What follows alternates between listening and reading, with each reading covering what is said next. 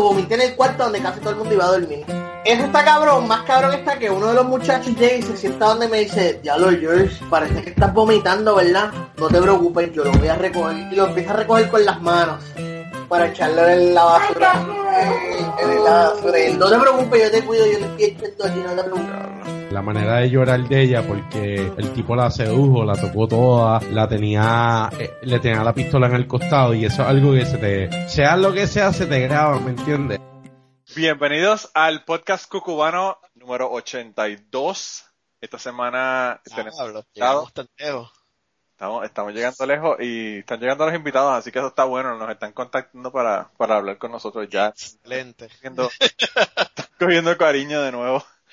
están cogiendo cariño. Es que yo creo que la gente se, se, se asustan porque ponemos un tema así bien cabrón. Y entonces la gente dice, diablo, yo no tengo historias como esas. las de Tinder o la de los fisting, todas esas historias Sí, sí. así como impresionantes. Pero, ¿cómo estás, César? Todo bien, todo bien. Eh, nada, mano. Pasé el día ahí, este, bebiendo, viendo juegos de soccer. Este, Forza Barca ganó Barcelona. Bien. No digas no digas soccer porque se encabronan los, ¿Quién? los españoles, suramericanos, centroamericanos. Así, mira que, que pues, Cristiano Ronaldo que se vaya para el carajo. Este, Fútbol. y Messi está cabrón.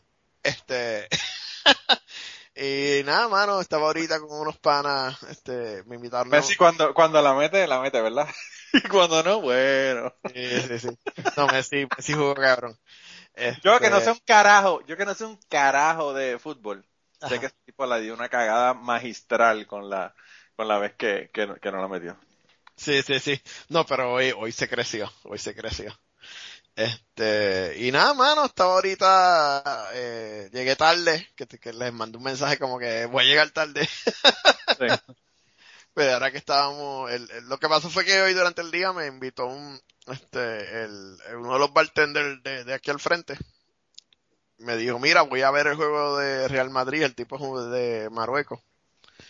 Y él es como que súper fanático de Madrid. Me dijo, mira, mano, ven para casa. Nunca había ido a su casa, como ven a casa, vamos a ver el juego. Y yo me ah, ok. Y fui, y la pasamos bien. Y, este, yo sé que tú no sigues hockey, pero después del juego venía un juego de hockey. Que era el de los, los Caps, los Capitals de, de Washington contra Canadá, los, Maple Leafs de Toronto. Y yo nunca había estado en una ciudad y en una baja que, que hubiera un juego decisivo. Y mano, cuando los Capitals ganaron en overtime, ese sitio se quería caer en cantos y ah, yo nunca había pasado por esa experiencia de, de que, de estar en una ciudad y que el juego fuera importante y, y todo el mundo se, se va en un viaje. No, estuvo cabrón. Este, Mira, el año, el año que los Cardinals ganaron, ajá. como en el segundo o tercer juego de esa, de esa serie, yo estaba en St. Louis, porque mi, mi familia vinieron a visitarme y nos fuimos a St. Louis. Y yo no sé por qué puñeta, a mí se me ocurrió pasarlos por el frente del City Museum para que vieran dónde era y vieran cómo era, por si acaso les interesaba ir al otro día. Loco, y estaba la gente entrando al fucking juego de, de pelota allí en el, en el estadio. Y el asunto fue un desvío como de una hora y media. Porque te digo que eso fue un crical de gente y tú no podías pasar.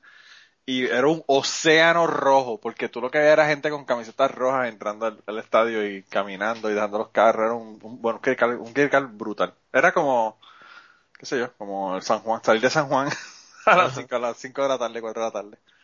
Una cosa así. Ah, Brutal, es brutal. Imagínate, y, y ganaron esa serie, así que te podrás imaginar. Sí, sí, no, pero sí, exacto. Cabrón. Pero hoy ese sitio se quería caer en cantos, la pasé cabrón. Este, Qué bueno, qué bueno. Sí, sí, sí. Y gracias por acomodar mi petición de que iba a llegar tarde. Yo, ¿tú sabes que no te problema, tú eres el que, el que estás más tarde de todos nosotros. hey, Sí, sí, sí. Nuestro querido, nuestro querido invitado de esta semana es Jorge Vélez Huarbe, que lo consigue en Twitter como, ¿qué? Ah, ¿cómo, cómo? Deja ver. Yo, ni ma- yo no me sé mi Twitter. Wow, qué, qué brutal. Es que tú dices lo mismo. Este, él es, eh, at- Ah, ah, él es ah, Warbe J. Eso, exacto. Él es ¿Cuál es? Warbe Vélez, Vélez Juárez J. Ok, bueno, pues ahí lo consiguen en Twitter. Y, eh, y él nos llamó, nos mandó un mensaje que nos escucha y que quería estar con nosotros hoy, así que lo invitamos. Eh, Qué bueno que estás con nosotros. ¿Cómo estás? Sí, yo bien, con un jet lag bien cabrón. ¿De Eh, dónde pero estás viniendo? eh, estuve, estuve un mes en Japón. Ya, Ah, brother. Y sí, no, cabrón. sí. Tanto mi esposa y yo estábamos así con un jet lag nasty a mitad del día, a mitad. Fuimos a un brunch hoy y después nos crashamos como hasta las tres y media de la tarde.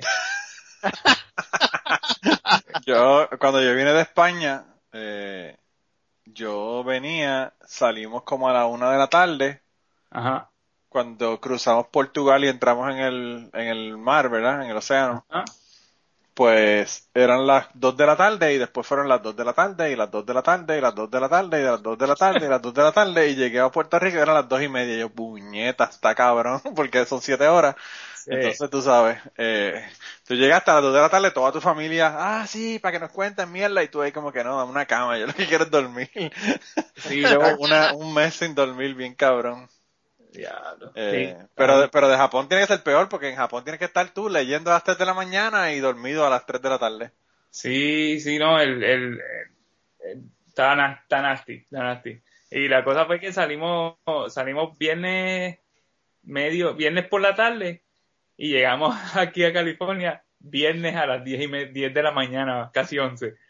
Diablo. Y, ca- y, y sin dormir, pues, no tenía sueño.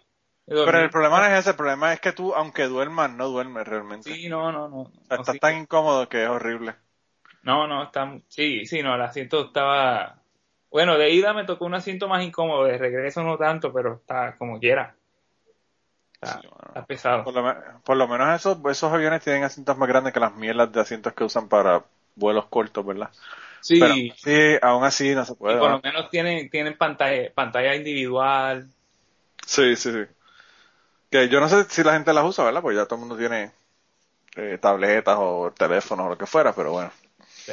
Eh, vale, vale la pena para ver lo que hay ahí cuando se te acaba la batería, porque no, la batería no te va a durar todo el viaje. Exacto. Eh, diablo. Mira, ¿y estabas ahí trabajando? o ¿Estaba, estaba, que estabas estaba, estaba de trabajo visitando, pues, yo soy, yo soy paleontólogo, Sí. ¿verdad? Estudio fósiles y parte de lo que hago, pues tengo que comparar eh, fósiles entre diversos, ¿verdad? Entre la colección donde trabajo en el Museo de Historia Natural de Los Ángeles con otras colecciones para saber, ¿verdad? Pa- para poder comparar diferentes especies, eh, diferentes fósiles y saber lo que tengo y cómo es diferente. Y pues tuvimos, pues mi esposa es bióloga marina, ella estaba haciendo algo similar pero con estrellas de mar. Y yo estaba viendo mamíferos marinos, delfines, dugones eh, y otras cosas marinas extintas también. Wow, Eh, wow, qué chévere. Sí, sí.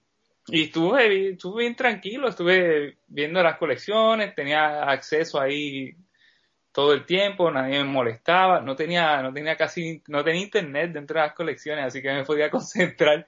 Era, era, di- era bien difícil. Eso está cabrón porque uno no se da cuenta de la cantidad de tiempo que uno pierde con el, con el internet hasta que no lo tiene. Y Sí, se da cuenta de que las cosas las termina súper rápido. sí, no, yo, yo hasta aproveché, aproveché una semana, estuve casi una semana entera que lo, lo cogí para, para terminar de escribir un manuscrito, ¿verdad? Un, una- manuscrito para que eventualmente, si tengo, ¿verdad? Si todo sale bien, se convierte en una publicación científica, eh, describiendo un fósil de un dugón de Panamá. Y lo tenía y lo tenía y dije, no, aquí no tengo internet, estoy tranquilo, no hay nadie aquí, si hay alguien, no hablan, no, no hablan inglés, yo no los entiendo, no van a entender a mí.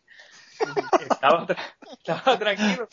Y me estuve como una semana hasta y modificando y leyendo. Y me bien metido, así como a veces, a veces a uno le llega, ¿verdad? La inspiración de momento de escribir. Sí, Y pues esta, esa semana estuve ahí con todos los power. entregado, entregado. Yo, eh, ahora que tú dices eso, que no, que no te entienden, o que, y que no, tú no entiendes a la gente allá.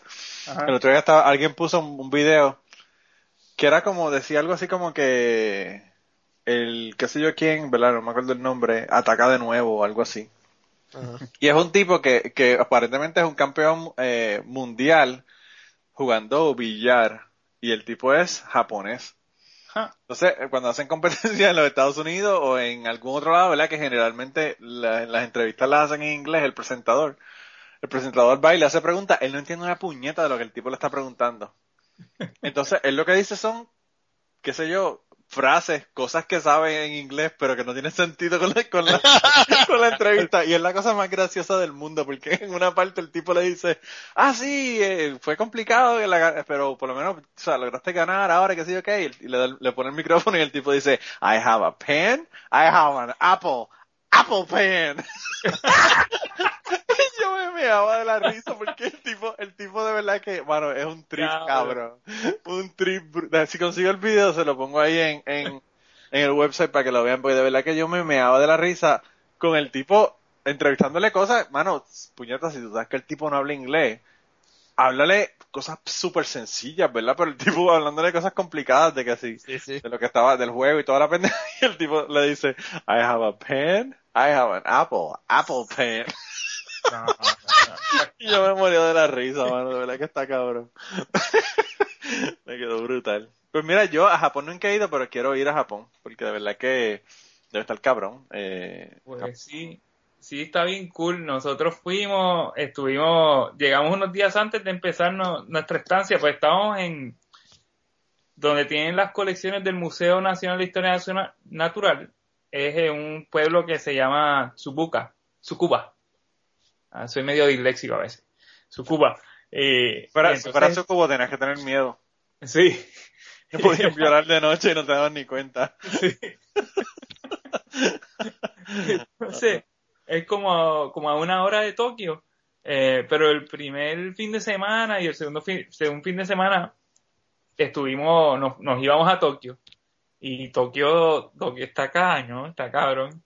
Eh, es súper intenso.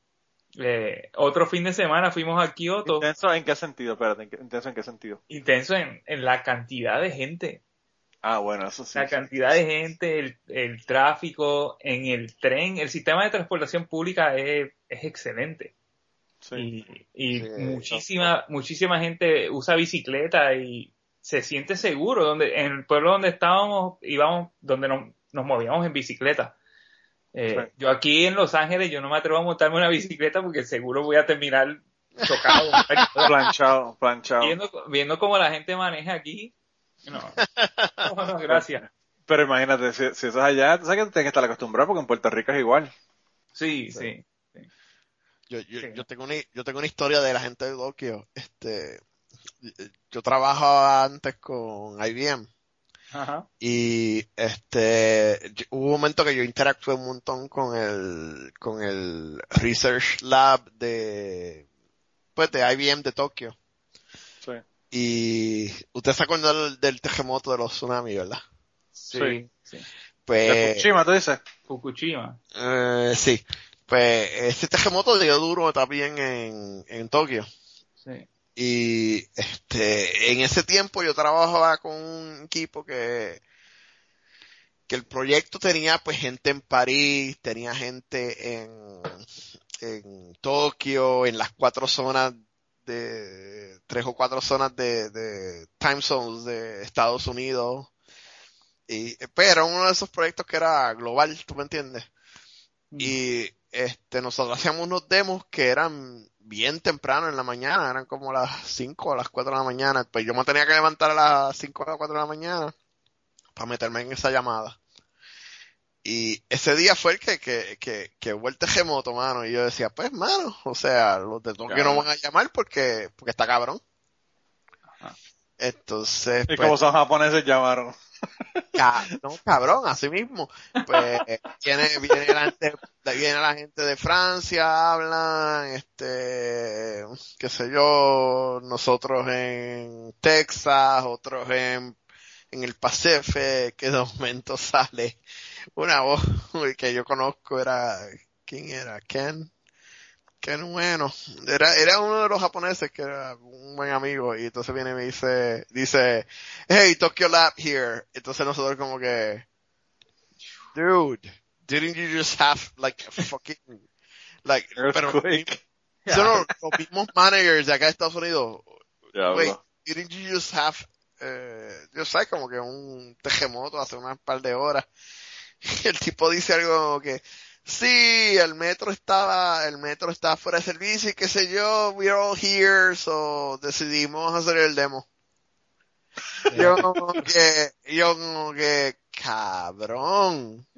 O sea, Está brutal. hicieron el demo, cabrón.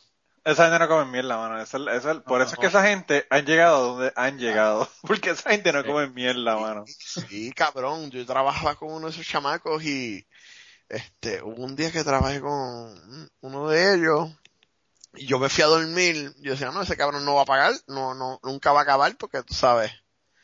Sí. Y, eh, cabrón, ese chamaco trabajó 24 horas seguidas. Adiós. Diablo. Al otro día yo me levanté como que, dude, what? You finished? Oh yeah. Y yo como que, pero, cuando tú dormiste? Oh, it's no problem. Y se fue a dormir después.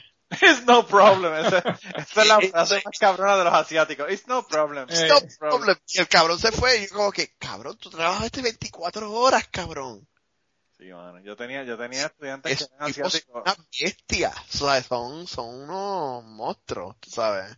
Yo tenía estudiantes que eran asiáticos. Yo, bueno, yo, yo tuve varios estudiantes que eran asiáticos y que ellos cogían la clase con un translator Ujú. De estos electrónicos. Ujú. Porque ellos ni sabían el fucking idioma. O sea, que ellos tenían que coger el fucking libro de biología, traducirlo primero y después ponerse a estudiar para hacer el examen, para después traducir de lo que ellos aprendieron, ¿verdad? En su idioma pa- para transferirlo a inglés para poder escribir en el examen. Yo digo, mano, de verdad que está cabrón. Diablo. Y nosotros quejándonos. Esos tipos tienen una disciplina que yo, yo me quito el sombrero ante esos cabrones. Sí, no, no, envidiable. Envidiable, no, no, o sea, viene un fucking terremoto, un tsunami, qué sé yo, y los cabrones están haciendo un demo. Diablo. yo me quedo como que, diablo, cabrón. Tenemos- tuvimos que amarrar la planta por, lo- por, los- por las resacas de los, te- de los temblores, pero está, Sí, sí. está prendida todavía la planta por funcionar. Pero son bien buena gente, mano, de verdad, este, el que yo trabajaba, Kenichiro, siempre me acuerdo, Kenichiro Ueno, pero estar pronunciándolo bien. Pero, ah, Keni, Kenichiro, Kenichiro Ueno. Y cuando finalmente lo conocí cara a cara, este, lo, el lab completo de Tokio me había enviado unas postales. Eh, diablo. Sí, ellos- cada miembro me dijo, no, no, hay aquí unas postales para ti, para que las tengas, de, y agradecimiento que nos estabas ayudando, y qué sé yo, y como que, oh, wow. Diablo. Y Igualito, igualito que hacían en Puerto Rico como trabajas allá. sí, sí, sí, exacto. Exacto, pero este, no mano, fue una cosa, eh, bregar con la gente de Japón fue una cosa, una experiencia increíble. Son, son una gente bien buena. Sí, son, No sé que son- es académica, pero, pero sí son, tienen, Son bien dedicados y qué sé yo. ¿Qué decía Jorge? sí, que son, que son así. Yo he visto, pues, a veces vienen a visitar, o sea, en mi museo, en otros museos, y te traen un souvenir. Ujú. Así, a mí uno me trajo como un, uno de estos, como un, como un paño, pero con una, unas pinturas bien bonitas. Otro me trajo un, un, un cenicero hecho con, con barbas de ballena, que probable- probablemente es ilegal. wow. Wow, Sí, sí, diablo. No, pero de ¿Sabes, verdad, son gente, pero son gente bien agradecida, mano. Son, son una gente que, que, mano, de verdad. Los japoneses son lo mejor, de verdad. Sí, sí.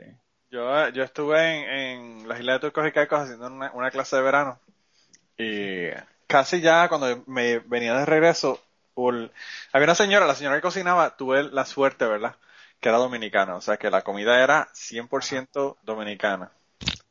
Eh, y, y ella me, me tongoneaba, ¿verdad? Como decimos en Puerto Rico, me, me, me cuidaba mis gustos y me hacía lo que yo quería. Pero la señora que se llamaba Isabel, eh, tenía dos hijos que vivían también en la isla. Y ella, eh, los hijos a veces venían a recogerla, lo que fuera, y yo los conocí, ella, ella le dijo que ella era de Puerto Rico y empezamos a hablar y qué sé yo. Y uno de los hijos, como una semana antes de yo regresarme para Puerto Rico, me dice, ven, ven, que te- voy a dar un regalo antes de que te vayas. Y yo le digo, no, mira, no me tienes que dar ningún regalo, tú sabes, yo realmente el tipo yo ni lo conocía. O sea, lo conocía, pero en un mes, imagínate. Me dice, no, no, no, es que yo quiero darte esto, vente, vente, para que lo tenga. Y fuimos a la casa y yo dije, este tipo o me va a matar, o es demasiado nice, ¿verdad? Pues resultó, afortunadamente, que era nice y no me trató de matar.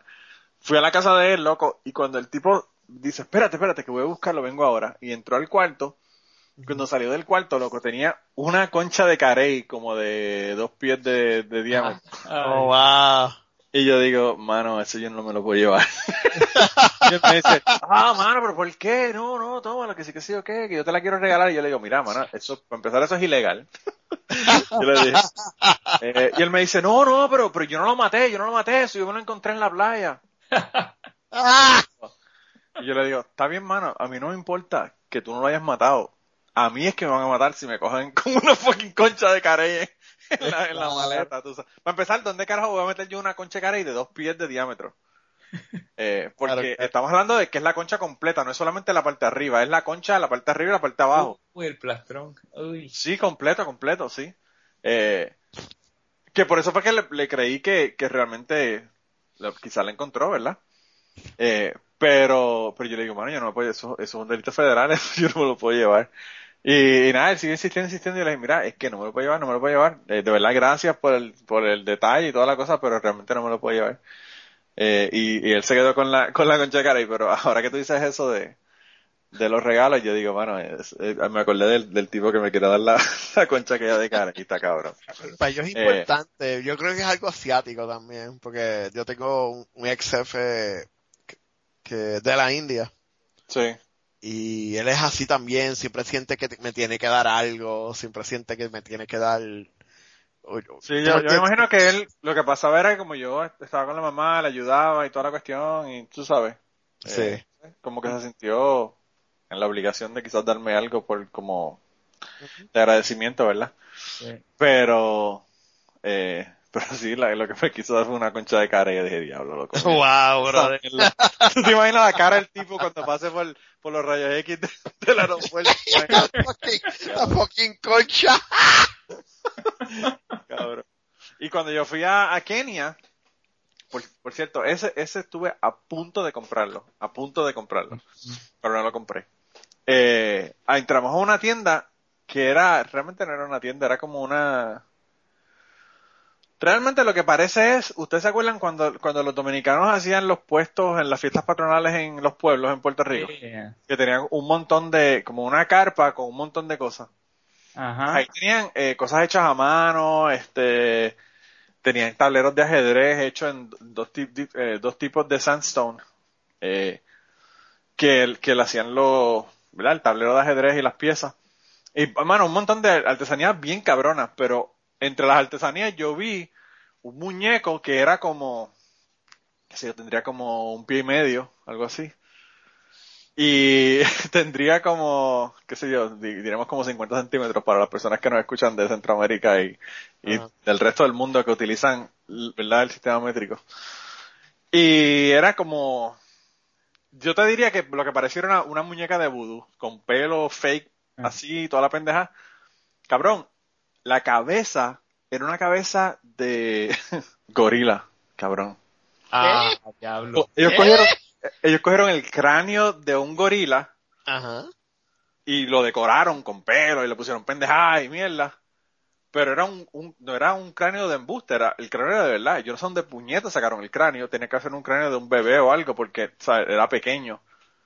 Eh, pero cuando yo le pregunté, me dijeron que sí, que eso, que eso era un cráneo, un cráneo auténtico de gorila. Yo dije, diablo loco. ¿Tú te imaginas que yo compré esta pendeja de nuevo? Imagínate la cara que me voy a poner en el aeropuerto cuando ven esa mierda. Eh, yo trayéndome un cráneo de gorila de África. Eh, Sí, no. pero, pero es, ese, ese de verdad que, de verdad quería traérmelo. Eh, Sí, sí, sí. Y estoy seguro que lo mataron, ¿no? No, el tipo no me dijo que había sido eh, harvested in a- eh, de una forma eh, ambientalmente aceptable. Pero de eso hay mucho, en África hay mucho porque hacen pulseras de rabos de, de, de rabos de elefante o de rabos de, de jirafa. Las jirafas tienen un, un- un pelo bien largo en el, Ah, en el sí. rabo. Y hacen como unas trenzas y te, te hacen pulseras. Y yo estoy seguro que no se le paran detrás a la jirafa a cortarle los pelitos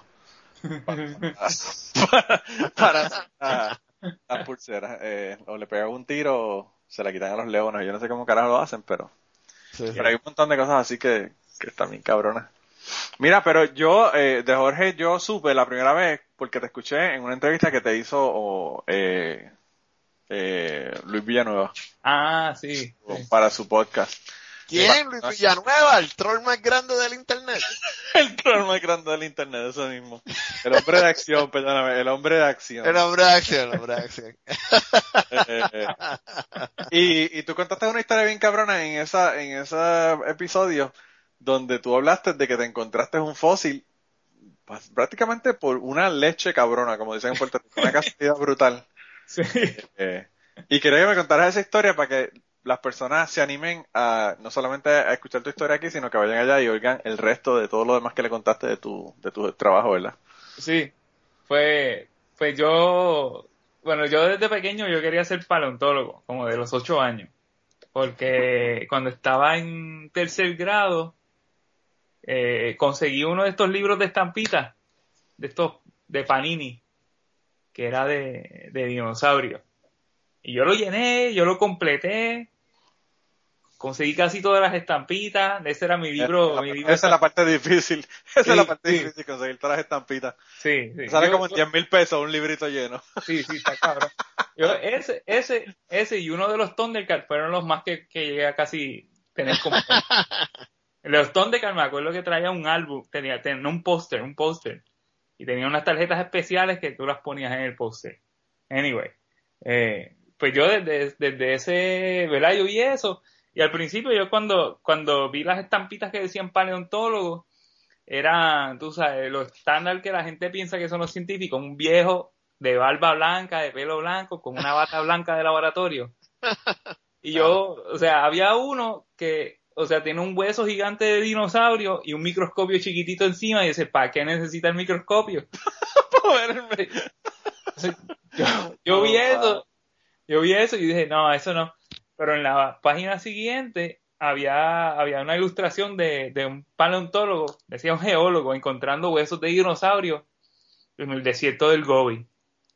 Y eso fue lo que a mí me interesó. Es como que, ah, diablo, está en outdoors, se está encontrando, está en la acción, está encontrando los fósiles.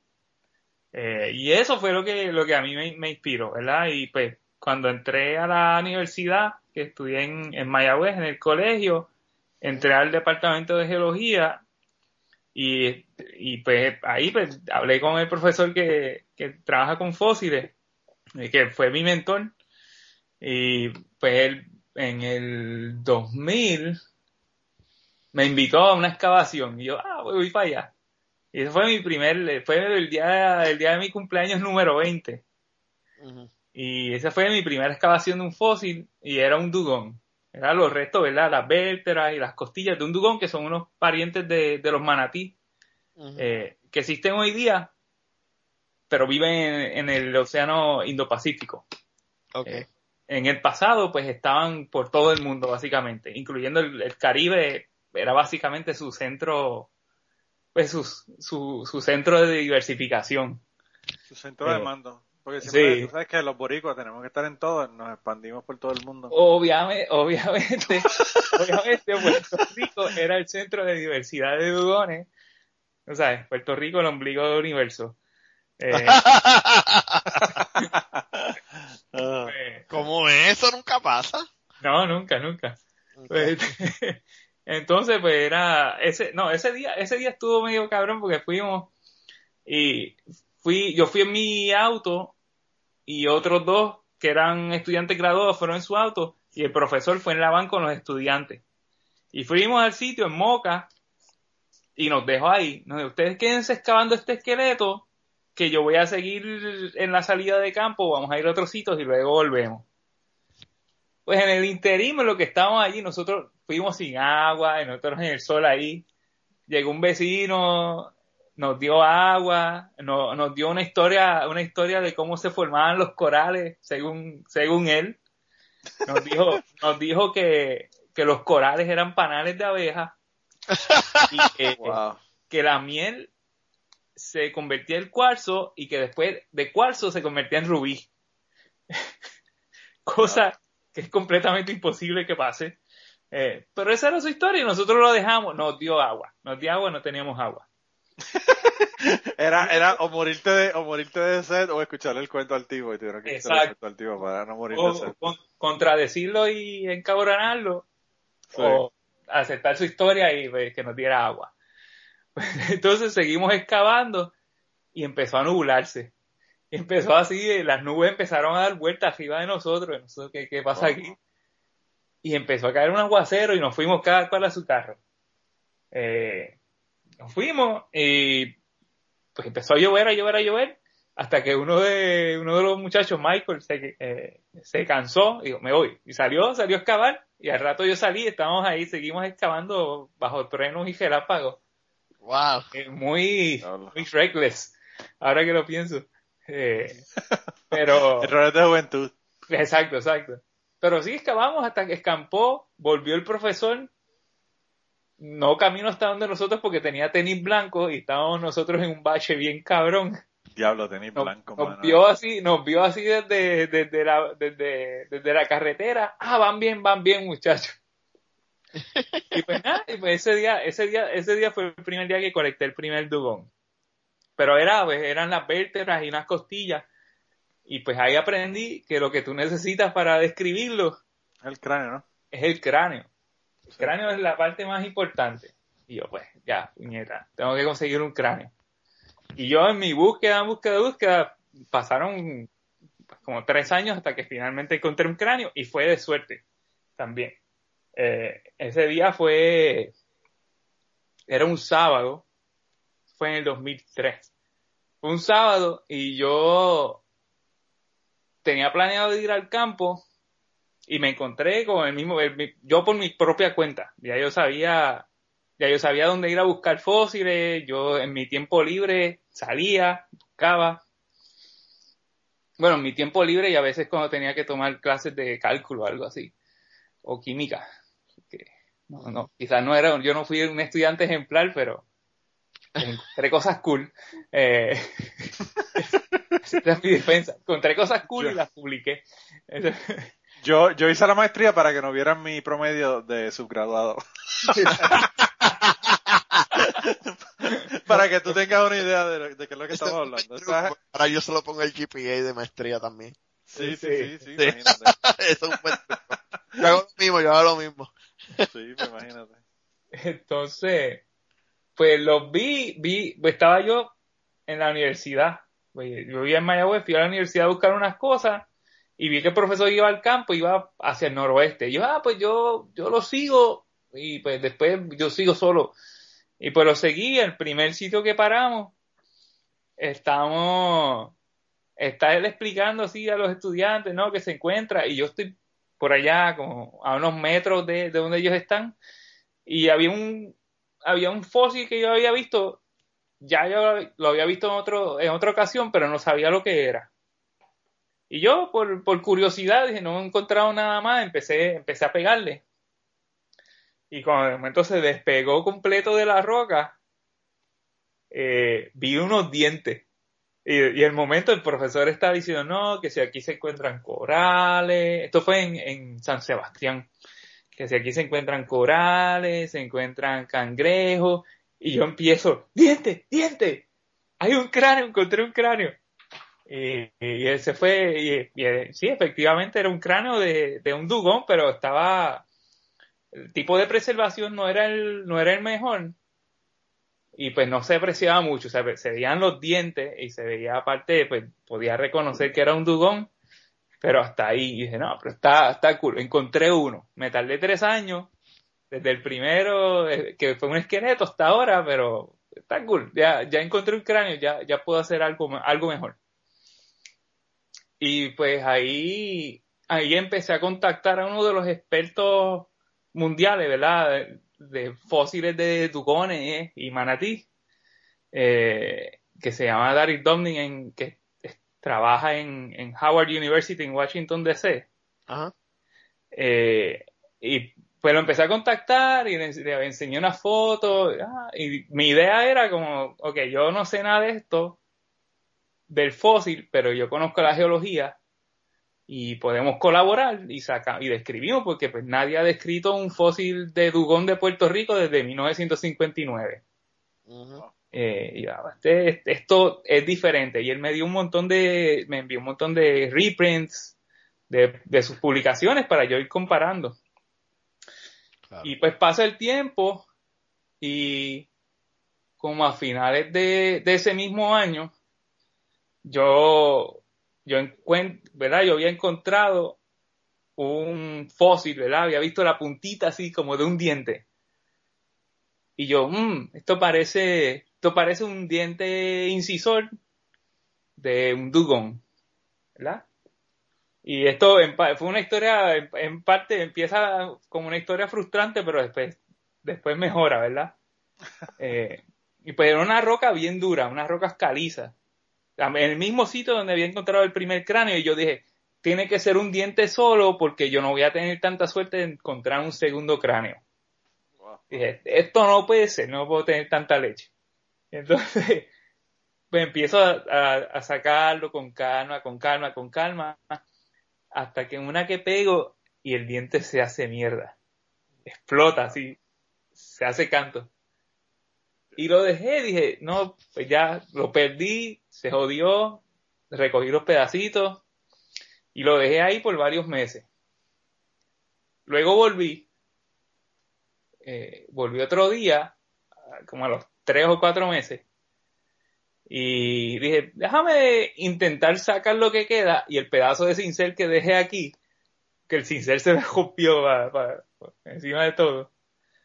Y, empecé a excavarlo y se cae un pedazo, se despega un pedazo de roca y veo el hocico. Y yo, espérate, esto no es un diente solo, aquí hay, aquí hay algo más. Y yo sigo excavando y veo la órbita, ¿verdad?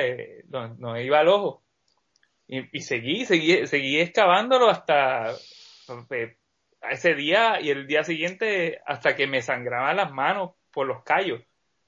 Eh, y logré encontrar un segundo cráneo de, Dugón en el mismo sitio donde había encontrado el primero, en mucho mejor estado de preservación. Y vuelvo otra vez y contacto a, a Dominic, a, Daryl, eh, en Washington. Y, y como que si continúo, como que mira, tengo otro cráneo. Y varios meses luego viene el tercer cráneo. Eh, también en San, Sebastián es de mis sitios favoritos para conseguir fósiles. No joda, pues claro, si estás encontrando cráneos. Claro. Entonces, el tercer cráneo, el tercer cráneo eh, fue, pues también fue en San Sebastián y era, era un domingo. Yo estaba en casa de, de mis abuelos en Isabela, yo soy Isabela. Eh, estábamos, lo que hacía todos los domingos en casa de mis abuelos, janguear, comer, eh, tomar como tres o cuatro tazas de café, relax. Y un, unos estudiantes estaban trabajando, estaban estudiando unas rocas en, en San Sebastián eh, a lo largo de un río. Y me llaman, mira, Jorge, Jorge, encontramos unas costillas, están todas juntas, ven para acá. Y yo, ok, me fui así, estaba, no tenía, no estaba ni con ropa de campo, pero el martillo lo tenía en el carro, me fui, me metí al río en maones y, unos zapatos, unos tenis que tenía. Y yo, ay, para allá, se joda, si encontraran un esqueleto, voy a verlo. Y, sí, efectivamente había encontrado eh, costillas y vértebras, ¿verdad? De un dugón. Eh, y el profesor eh, Hernán Santos que era mi mentor, pues también él llegó al rato y vimos, ok, esto hay que sacarlo, eh, ¿verdad? El esqueleto, lo que llamamos el esqueleto axial, que es la, ¿verdad? La parte central, la columna vertebral y las costillas. Eh, pues esto hay que sacarlo con, hay que sacarlo con calma. Y pues lo dejamos así, los estudiantes se fueron, pues ya era tarde. Y nosotros seguimos buscando fósiles ahí, dijimos, pues ya que estamos aquí, vamos a seguir. Eh, y ese día, ese día, además del Ducón, encontramos otra cosa también bien cool. Eh, seguimos buscando fósiles río arriba y primero encontramos unos huesos de cocodrilo.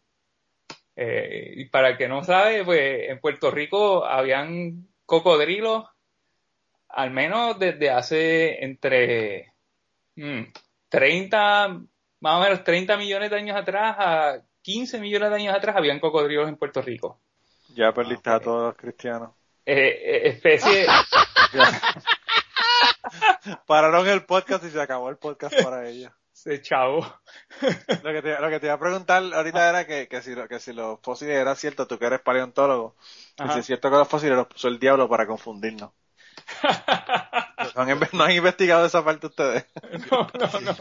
Yo No, llevé no. familia, yo, yo llevé familia evangélica al, al, al Smithsonian aquí en DC. Uh, Ah, María, gran error, Y, grave error. y se pusieron bien incómodos cuando llegaron a la parte de eh, No, Están los antropología. cráneos, sí, los, no, están los cráneos de Sí, los, sí, que de está, los empieza, empieza, que empiezas con Lucy. esa parte Sí, está sí, bien sí. cool. Tú has ido, ¿verdad? Sí, yo Esa estuve... Yo he ido también, Ese sitio es el mejor del Smithsonian ahora mismo. Yo yo he creo. ido, yo he ido también. Sí. Sí, que te empiezan a, a- y tienen los, hacen los moldes de las cabezas. Sí. que son bien realistas y te ponen este es el, el, el tamaño, pero te ponen más que la cabeza. Sí, sí, Te- sí. eh, Pero este es el tamaño que era, era cuatro pies y después el, a, a mí el que me, el que me daña la mente es el, ¿cuál era? El Homus erectus, ¿eh? Ajá. Eh, eh, ellos te dicen, este, y se ve bastante, o sea, se ve no tan humano, pero bien cerca humano. Sí. y te dicen, no, él, él duró siete veces más que lo que nosotros hemos estado. en- Y en lo la- que vamos a En la estar. Tierra. Claro. Digo, no sé, porque ahora con Trump, ahora con Trump cualquier cosa puede suceder. Pero, Pe- Pero esto está cabrón, y entonces tú los ves como que, entonces tú ves esas cabezas de que son, parecen simios, pero ellos te dicen, no, estos son especies humanas. Y, y mano, eso te daña la cabeza bien cabrón. El, el, el Homo erectus que te dicen, no, él, él vivió cinco o seis, seis veces más de lo que eh, el Homo sapiens, Sí. que el Homo sapiens ha existido. Y tú ves la cara como que, diablo, pero este tipo se ve bien, bastante humano, tú sabes. sí. Y vas a los Neanderthals. No, esa es la mejor exhibición del Smithsonian en DC, de verdad. Pero Sí. la familia Viama Angélica estaban bien incómodos y se querían ir de la sección. tú Ah. Sí, sí, se, pusieron bien, bien incómodos. En el podcast Cucubana sabemos que tenemos gente que nos escucha que tiene historias tan buenas como las historias que estás escuchando en el día de hoy. Y vamos a regresar en un momento al podcast, pero queríamos decirte de qué manera nos puedes enviar esas historias. La primera y la más fácil es utilizando Twitter. En Twitter nos consigues en cucubanopod. También nos puedes contactar por email en cucubanopod.gmail.com. Nos puedes contactar utilizando Facebook. Tenemos una página en Facebook que la consigues buscando Podcast Cucubano. Y además de eso nos puedes enviar tus grabaciones si es que lo que tienes es una entrevista o una conversación que tienes con una persona que quieres eh, enviarnos. Así que anímate, envíanos tus historias y si no, nos contactas y la grabamos contigo utilizando Skype. Gracias por escucharnos, gracias por el apoyo, gracias por las historias y nada, regresamos al podcast. Yo le compré una, yo le compré una camisa a, a Peyton que, que la abuela estaba encabronada, la abuela de así estaba encabronada con la, porque decía, estos son todos mis familiares o algo así, y tenía desde, desde el ser humano hacia atrás hasta el primer mamífero, que Ah, parecía como una zarigüeya. Sí, sí. Y entonces, y entonces pues ya tú sabes, estaban ellos malos de los nervios de que estábamos, Ah, obviamente, eso no fue el otro día, ¿verdad? Pero ellos como quieran, no qui- quieren dis- más distancia que eso de, de una zarigüeya. Y antes que me olvide, este, Jorge, mi, mi fósil favorito siempre ha sido los trilobites. Ajá. Ah, sí. Eh, Ese siempre han sido mis fósiles favoritos. Yo la primera vez que fui a la Smithsonian y finalmente vi uno Ah, sí, porque ahí tenía en una cara mía, como que, oh my god, finalmente vi un trilobite. O sea, como, Sí, sí, sí, porque ahí tenía, ahí en la exhibición de paleo que la están renovando, ajá. eh, tenían, sí, tenían como una, como un, tenían diferentes estados de crecimiento y diferentes, como ramas, como un árbol evolutivo de los trilobites, si mal, si mal no me acuerdo. Así se llama trilo- trilobites en español o en... Sí, trilobites. Trilobites. Esos Sí. son, siempre han sido mis fósiles favoritos, mano. Yo la primera vez que vi uno en, bueno, no, en, en el Smithsonian, en el Smithsonian tienen un, un montón. Sí, sí. Y siempre me daña la mente de que ellos dicen, y después vino la gran extinción y todos murieron, y yo como que, ¿qué carajo mató a todo esto? Porque estaban en todos lados. Sí. Sí. Eh, eh, eh, Y está difícil de matarlo porque esos son Sea Monkeys, ¿no? No, Los no, Sea Monkeys son Trilobites, ¿o no? No, no, no, los trilobites están completamente extintos. Ah, Sí. ok. No sabía, no sabía si era, estaba relacionado con los Sea Monkeys. ¿Qué, qué son los Sea Monkeys? No, los Sea Monkeys son, yo sé, yo, yo sé lo que tú hablas, pero no, Sí. pero... Que son un fósil viviente. Que, Sí, que sí, se sí, pueden sí. hasta secar totalmente y tú los pones en agua y vuelven y, y se, Son, se reaniman. son Sí, sí. brine shrimp. ¿Cómo es? Brine shrimp. Son, son camarones. Pero, sí, sí, eh, ah, eso mismo son, sí, son como unos camarones. Brine shrimp. Sí, son crustáceos, son crustáceos. Sí, pero no, mano, ahí los trilobites, los trilobites son lo más cool que yo he visto en mi vida. O sea, como que, oh, wow, tan, tan, tan cool. Y se extinguieron completamente. Ellos eran los, eh, ellos dominaron la tierra por, o sea, era lo único que había, cabrón, y de momento hizo, Básicamente. y de momento hicieron, puff, y se fueron. Y yo, ¿qué carajo, qué carajo los mató? Sí. Eh, que, que esa fue la, la extinción que, es- que murió 90% de... Exacto. Sí, eso, eso fue cuando, cuando el arca de Noé, que todo murió, entonces volvimos a salir de nuevo. Sí, Manolo. Cuando hubo la gran inundación, cuando hubo la gran inundación. Eso mismo. Oh, la gran inundación mató a los animales marinos. Los animales mar- Pero, Bueno, lo que pasa es, sí, no lo sigue, Manolo, sigue, sigue explicándonos. mira, voy a explicar todo eso muy fácilmente. los animales submarinos están en agua de sal, cuando tú le aumentas la cantidad de agua, bajas la salinidad y se mueren igual.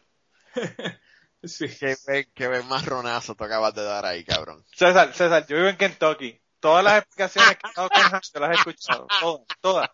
Desde la primera hasta la última. Eh, Mira, el diablo puso todo eso ahí para confundirnos. Sí, sí. Mess with our heads. Sí. Mira, Pero, ¿sabes? Fíjate, Jorge, yo, yo no sé de dónde diablo, pero yo le pregunté a mi hijo que qué quería hacer cuando grande y me dijo que paleontólogo. Y yo no sé Ah. dónde nieta lo sacó, qué cool. pero me pareció genial, ¿verdad? Así que lo que voy a hacer es que cuando vaya a Los Ángeles, te voy a avisar para que hables con él. Sí, mano. O sea, si, o sea, si vienen a Los Ángeles me avisan. Les enseño la colección. Sí, sí, sí, porque él, él yo estoy seguro que quedaría fascinado si te conoce. Bueno, que yo le, le dije cuando yo, cuando yo, él estaba viendo a Bill Nye Science Guy, Ajá. Eh, y entonces este estaba viendo el show de él y él vino aquí a dar una conferencia justo antes cuando hizo cuando hizo el debate con Ken Ham Ah, diablo, sí. pues eh, él estaba comenzando a verlo pero yo como la conferencia era en la universidad me pareció que iba a ser demasiado avanzada para él verdad Ajá. se iba a aburrir y me iba a hacer mi vida imposible y, y no le iba a gustar pero lo iba a llevar y entonces yo le, le dije a- le dije que iba a ir a ver a Bill Nye the Science Guy tú sabes lo que él me dice me dice ese tipo no es de verdad y yo le digo ¿cómo que no es de verdad? claro que sí me dice no no eso es un tipo de televisión y yo le digo no es un tipo de verdad Él- parece que él pensaba que era un actor verdad Sí. y Ay, entonces ay. le digo no no es de verdad estoy loco porque Bill Nye esté en alguna tour por aquí o en Nashville o en algún lado para llevarlo para que lo conozca porque él Y eso de estar bien cool. no es de verdad. El tipo no es de verdad.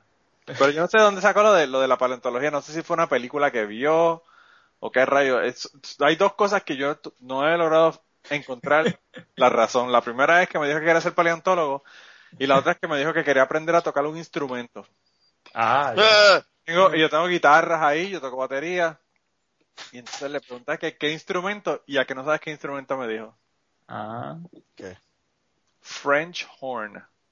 Ah, Yo digo, ¿de dónde puñeta? Yo no sabía lo que era un French horn hasta que entré en noveno grado en la banda y vi un fucking French horn. Y él, diablo. son de diablo, me dijo que quería aprender lo que era un French horn. Pero bueno, eh, va, eh, va a tener, va a tener que ser mi próxima inversión, va a tener que ser un French horn y joderme. Eso, eso en lo que uno aprende es una mierda, que escándalo. Pero bueno, eso fue la otra cosa que tampoco sé dónde la sacó, pero bueno, eso, eso, eso me dijo que quería aprender a tocar. Yo dije, wow. Con tantas guitarras que por ahí se antoja un French horn. Pero Qué random. sí, mano, una cosa bien rara, de verdad. Mira, pero continúa, te interrumpimos en tu historia. No, ah, pues el, el día, el tercer, el tercer dugón, pues el, día del tercer dugón, eh, seguimos buscando, ¿verdad? Seguimos caminando río arriba. Ah, ya me acordé, nos quedamos en la parte, encontramos unos huesos de cocodrilo. Y pues dije, ah, mira qué cool, pero los dejamos porque estaba una roca dura y ya estaba oscureciendo, no teníamos tiempo, seguimos caminando y encontramos, encontramos un cráneo más adelante. Hernán me dice, Jorge, ven acá. Y me señala al piso, así en la roca, y había un cráneo de cocodrilo. Y nosotros, yo lo miro como que, ¿lo encontraste? ¿Lo encontraste? Y, y era la parte de atrás de un cráneo de cocodrilo. Eh, y ese, pues, ese fósil lo o lo colectábamos ese día, o el río se lo iba a llevar y nunca íbamos a saber la existencia de ese animal en Puerto Rico. Y pues lo colectamos y lo, pre- lo empecé, yo lo empecé a preparar, eh, al, ¿verdad? A quitarle la roca que lo, que lo, que lo cubría en parte.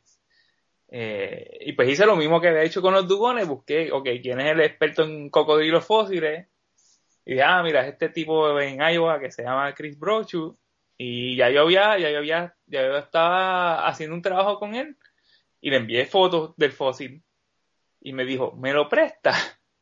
Y el fósil, pues, pues yo le, yo, yo en ese tiempo yo trabajaba en una colección de, de paleontología que había en, en el, en el colegio, eh, le puse el número de colección y se lo envié. Y pues de ahí fue que salió un- una de mis primeras publicaciones que fue pues que describimos un, gavial fósil de Puerto Rico. Eh, y los gaviales son, son unos, un grupo de cocodrilos del hocico bien largo, eh, que hoy día existe solamente una especie o quizás dos especies en, en, en Pakistán y la India. ¿no? Pero hace millones de años atrás estaban por todo, por básicamente casi, casi todo el mundo, incluyendo Puerto Rico. Eh, así que ese día fue un, como un double whammy. Eh, Claro, pero está, está cabrón porque fíjate, tú sabes, no solamente tienes la suerte cabrona de encontrarte el fósil, sino de encontrarte el fósil justo cuando ya estaba a punto de perderse, ¿verdad? Sí, no, y encontrarme eh, la parte útil del fósil. Claro, también. Te podías Sí, haber encontrado, qué sé yo, una, una pata o whatever. Si me hubiera encontrado el, si me hubiera encontrado el hocico, el hocico no me hubiera servido. Pero encontramos la parte de atrás, de, de- alrededor de, de las órbitas de los ojos, Sí, los ojos, sí. hacia atrás, hacia atrás. Esa es la mejor parte que pudimos haber encontrado. Eh, Wow, mano, está brutal.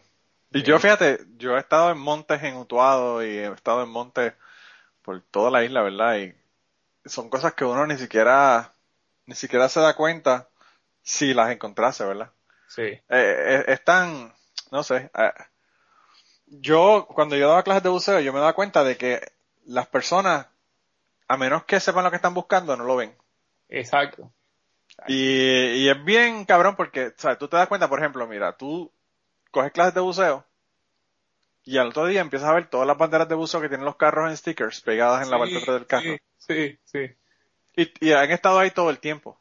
¿sabes? No Exacto. es que ahora todo el mundo le puso la bandera de buceo a los carros. es que la ves y la reconoces, ¿verdad? Y lo mismo pasa con, con- contigo, que estás buscando, ¿verdad? Fósiles, y lo mismo pasa cuando tú vas a bucear y vas a buscar animales, ¿verdad? O, o peces o whatever. Eh, que, que pues los, los ves cuando sabes lo que estás buscando. Yo, eh, había áreas que yo buceaba tanto que yo sabía dónde iban a estar los peces. Y yo iba directamente a donde, a esa área para encontrar el pez que estaba buscando para enseñárselo a las personas que estaban conmigo. Sí, pues, pues ya tiene como que creas un, tu search image. Sí. No, no, y no solamente eso, sino que hay peces, o sea, uno piensa, los peces viven en el arrecife. No, los peces tienen un roto que es el preferido de ellos. Exacto. Y ahí es que los vas a encontrar, ¿entiendes? Sí, es verdad. Sí, Eh, y pues, en ese sentido, pues, pero que, que si, pues, las personas pueden pasarle por el lado a algo como eso que tú encontraste y la gente piensa, ah, eso es cualquier cosa, eso. Sí, no, pues me han pasado un montón de veces que estoy en el, he estado en el campo con gente y que van caminando al frente mío y yo, mira, pero mira esto aquí, o están parados al lado mío y yo, pero mira este fósil, un diente de tiburón aquí en el piso. Ah, ¿cómo tuviste eso? Y me, me, me, me dicen, no, no, estás cabrón, vete para allá. Aquí pasa mucho eso con, con eh, flechas. Ah. Aquí en Kentucky donde yo vivo, Sí, sí. aquí tú vas a LBL, que es una, un área que hay de terreno entre el lago Kentucky y el lago Barkley. O vas a diferentes áreas, ¿verdad? Aquí en, en el área de Kentucky y te encuentras, pero arrowheads, que tú las ves y tú dices, son hechas con máquinas, son arrowheads que es imposible que la haya hecho una persona con otra piedra. Y no, la, la, así de perfecta, de perfectas eran la- la- las puntas de flecha que hacían los, indios, ¿verdad? Que vivían aquí en esta área. Pero yo tengo una, un amigo que encontró 72 Ah, en ya. una, en una área, en una sola área, como de, qué sé yo, tendría 10 metros por 10 metros, encontró 72 eh, puntas de flecha. Diablo. Y las montó, las tiene todas montadas en su, en su, en su casa. Puse un ahí bien cabrón.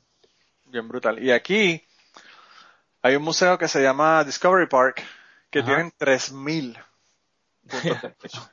Y las tienen, yo que eso tampoco yo lo sabía, que eran eh, diferentes de diferentes épocas, ¿verdad? Diferentes grupos hacían flechas de diferentes maneras. Entonces las tienen por grupo eh, étnico de la tribu y por épocas.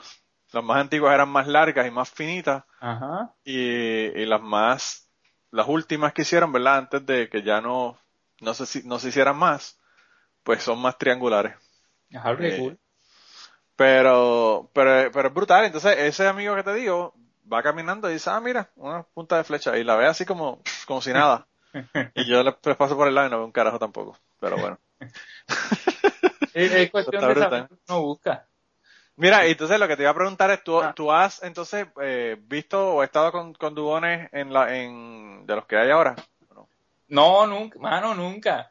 Nunca he visto, mira, verlo. Manatí, la primera vez que vi Manatí vivo fue en el 2009 y fue a Tuque, que fue un Manatí que liberaron y fue y fue y fue cuando todavía no estaba, ¿verdad? Estaba estaba en una estaba en rehab, Sí, sí, sí. que fue un ma- y pues estaba con el que era pues, el que era el, el profesor que hablé con el que le escribí, ¿verdad? Sobre los dugones fósiles. Pues terminó siendo mi advisor de doctorado. Sí. Pues yo hice, yo hice mi doctorado en Howard University en Washington DC y pues en 2009 hicimos trabajo de campo en Puerto Rico y nos encontramos una mañana con, con Tony Mignucci y fuimos a ver a Tuque. Y pues le di manzana, le di comer manzana en la boca a Tuque. Esa fue mi primer contacto con... Qué brutal. Eh, y después, Nosotros veíamos manatíes a cada rato en Fajardo cuando yo buceaba. Pero era a cada rato. yo nunca he visto uno, eh, o sea, libre de Puerto Rico, nunca he visto uno. En Florida los vi, nadé con ellos. Sí. Eh, y un ¿Sabes menos. qué? Yo tengo un amigo, bueno, te tengo que hacer varios cuentos, pero el primero es que ah, nosotros tenemos un manatí que vivía en la Marina Puerto del Rey, dentro Ajá. de la Marina, y, y vivía allí porque nosotros lo que hacíamos era que, que cuando lavábamos el bote, Ah, le daban agua. tirábamos la manguera al agua y él venía y toma, la cogía como si fuera una botella, como si fuera un bibí, ¿verdad? Una, una botella de- y se lo ponía en la boca y tomaba agua de la manguera, no tenía que salir de la, de la, porque ellos tienen que ir, hay, hay un río, ahí en Ceiba que, que queda cerca, que es donde ellos naturalmente irían, ¿verdad? Sí. A, a tomar agua. Y pues ya, es, ese que iba allí ya ni iba porque sabía que alguien le iba a dar agua, y le tiraban la manguera y él tomaba agua y vivía allí dentro de la marina. Aparte de que sabía que estaba protegido porque estamos hablando de que solamente puede ir 5 millas por hora en la marina. Sí. Eh, pero hubo una, una ocasión, y eso fue como un año antes de yo comenzar a trabajar allá en Sea Ventures, en Fajardo, que apareció uno con un escopetazo en la, en la espalda. Ah, qué, Un cabrón le pegó un tiro. que la gente hace eso. Mano, yo- de verdad que yo no tengo ni puta idea. Ni puta idea, porque una persona, un animal que no está jodiendo, que no es agresivo, que, ¿sabes? Si tú, me, si tú me dices a mí que hay un león al lado de tu casa y tú le pegaste un tiro porque está cerca de los nenes que están en el playground, perfecto.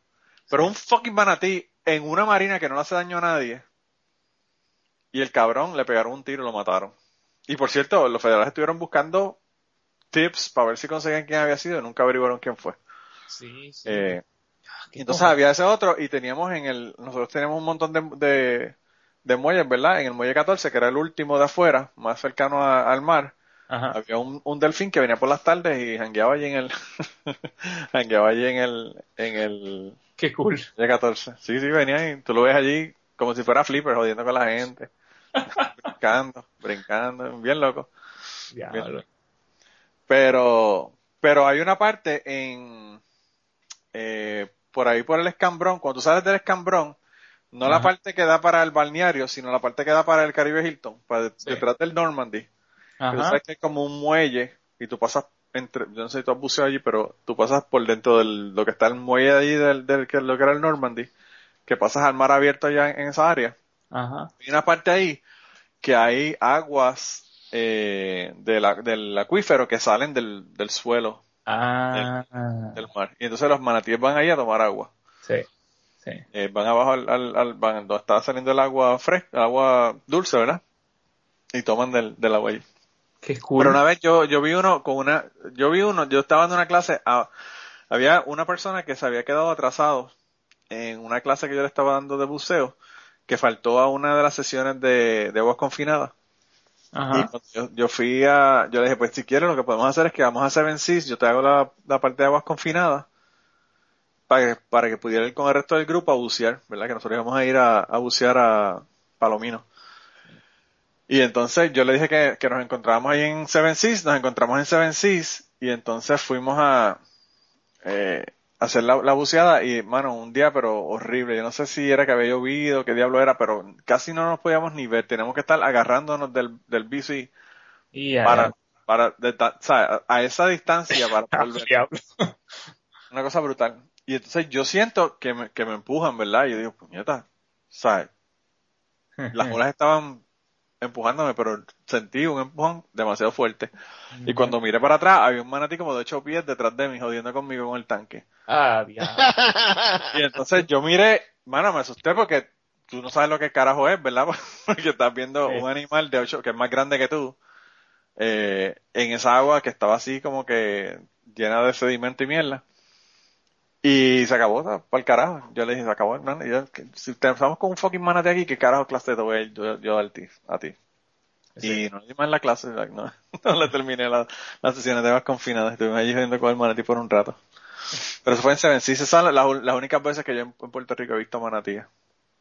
Sí, no, no, yo, eh, tú que, y una vez que disecté un, eh, disecté un bebé, manatí, Wow. que murió, creo que lo rescataron por Ponce, lo llevaron al zoológico, se murió, y mi prima, o sea, lo llevaron a la estación de recursos en Cabo Rojo, Sí. y llamaron a una prima mía que es, es- es veterinaria, pat- patóloga de- veterinaria, Sí. sí, sí, sí, ¿cómo se dice? Veterinary pathologist. Eh, y ella hizo la, la, la necropsia. Y yo fui, yo la acompañé, eso fue a principios, finales 2009, principio 2010, y les pregunté si me dejaban volver para hacer una, ¿verdad? disectar ciertas partes del bebé manatí, ¿verdad? La cabeza, el cráneo, para ver los músculos. Y esa es la segunda vez que, que interactué con un manatí en Puerto Rico, pero pues ya estaba muerto. Pero fue bien Sí. cool porque era chiquito y lo podía cargar. Lo podía cargar yo solo. Eh, pero son grandes, son grandes. Sí. La- cu- cuando yo los vi en Florida nadando con ellos, yo dije, fuck. Yo tengo un pana que era Dive Master y el tipo era, era del Navy, ¿verdad? Entonces él trabajaba ahí en la base en Ceiba y daba clases cuando nosotros necesitábamos a alguien que nos ayudara con las clases y eso. eh, porque teníamos más de ocho estudiantes. Tú- con- cuando tú eres instructor solamente puedes llevar ocho estudiantes máximo Ajá. al agua. Si tienes un dive master puedes llevar dos personas más. Y si a veces si tenemos más de ocho personas, pues yo lo llevamos a él para que fuera con nosotros. Y él, él una vez me contó que él fue a, a Clear Springs, en Florida Ajá. eh, donde tienen manatíes. Entonces, hay un área donde están los manatíes, que es como un río que está eh, casi casi llegando al mar. Sí, sí. Y entonces, entonces están los manatíes y ellos tienen una soga y le dicen a la gente, pueden hacer snorkeling en un lado de la soga. Si los Sí. manatíes vienen a, a donde ustedes, pueden interaccionar con ellos como ustedes quieran. Sí. Eh, y si están del otro lado de la soga, pues que no quieren que los jodan la vida, déjenlos tranquilos y no pasen la soga para el otro lado. Pues el tipo Eh, dice que le contaron, ¿verdad? Le hicieron todo el cuento a los manatíes, son bien dóciles, no atacan, bla, bla, bla, o sea, todo bien, bien chévere. Entonces, él dice que él estaba, él estaba haciendo snorkeling y él ve el manatí que se, que se le va acercando, ¿verdad? Y un, un macho súper grande. Y entonces él le dijeron que no los podían tocar.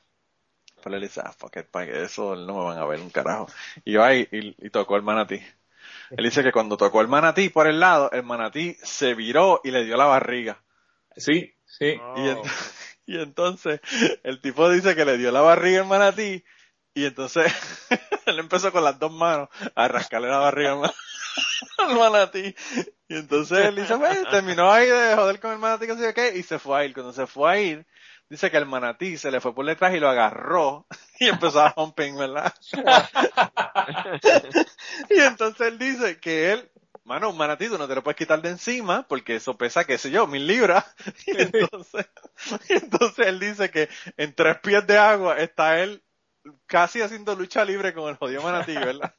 Y entonces el tipo explicándole al próximo grupo que venía, no, que los manatíes ra- raras veces interaccionan con los seres humanos. Ah, el tipo ahí, que el manatí casi violándolo en el agua. Y dice que la gente, la gente mirando por el lado del tipo como que, what the fuck. Como que, gracias a Dios que no interaccionan con los seres humanos porque si interaccionaran. Y, y él dice que yo- él no sabe por qué, pero siempre los animales como que tienen esa, esa atracción hacia él que él no, no le entiende. Porque él dice que le pasó una pendeja similar con una, con una morena, eh, en, en las islas Gran- de Caimán. Que también le dijeron, no, vamos a darle comida a una morena que, que tenemos aquí, que sí, qué sé yo. Y él, y él fue para allá y la morena se le metió. Tú sabes que cuando tú tienes un, un compensador de flotabilidad, Ajá.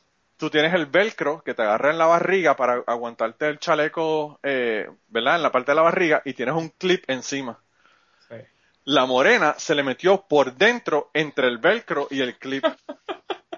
Y entonces él, él dice que él cogía el pez que tenía en la mano para dárselo para comer y lo agitaba lo más lejos que él podía, ¿verdad? Con el, lo, lo- el algo que le daba del el brazo Ajá. para darle de comer. Él agitaba el pez a ver, a ver si la morena se iba. Y, dice que, que terminó teniendo que quitarse el, el compensador de frontalidad porque no, no, no se la puso sacar. O sea que se quedó, que se quedó ahí con él. Y él dice que él siempre tenía, que él siempre tenía problemas con los animales porque querían o violarlos o comérselos o eh, interaccionar demasiado cerca, de, de forma muy cercana con él.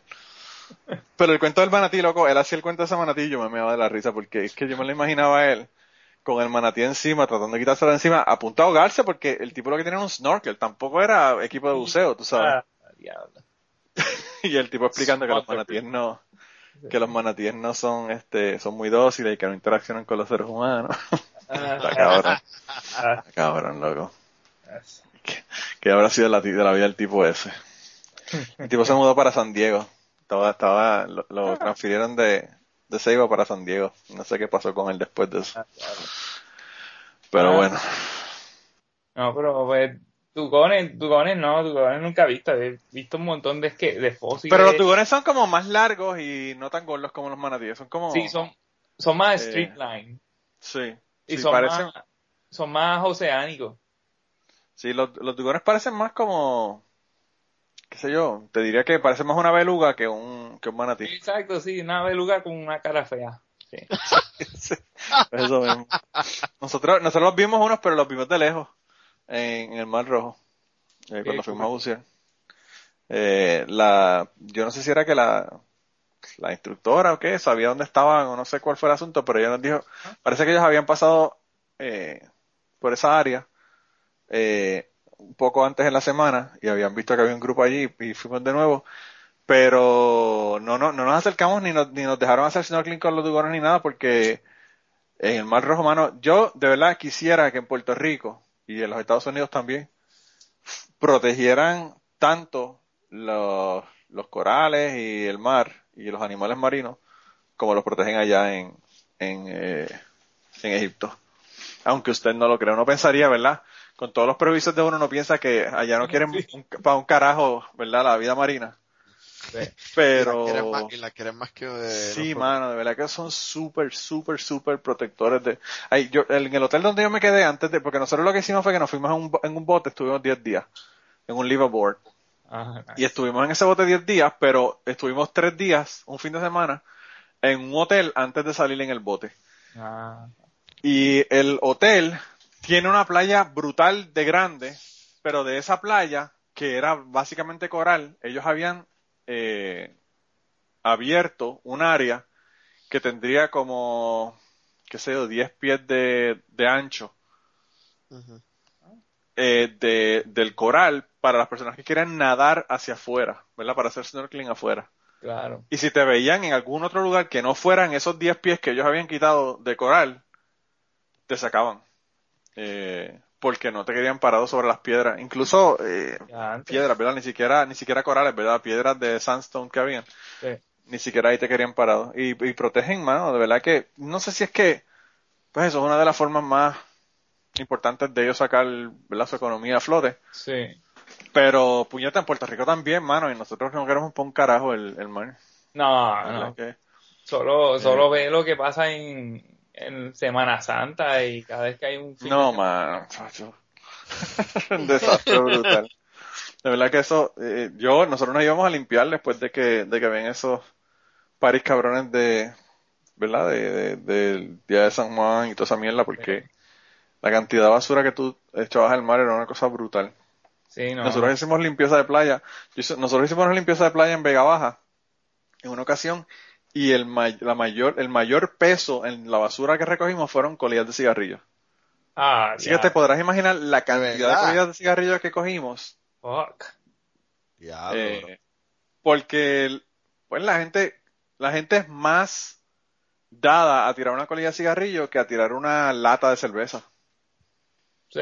¿sabes? Porque la gente piensa, ah, una colilla de cigarrillo, ah, tiro ahí, eso no es, es pequeño, eso no. Sí, sí, pero Ajá, exacto. En el agregado, pues. El agregado es un montón. Sí, cuando... Sí, sí, sí, sí. Ah, Eh, claro. pero pues en Puerto Rico, eh, y no has tenido problemas con, con alguien que haya encontrado un hueso y que después se ponga a pelear con de quién fue el que lo encontró y quién lo va a usar y todo. Uh,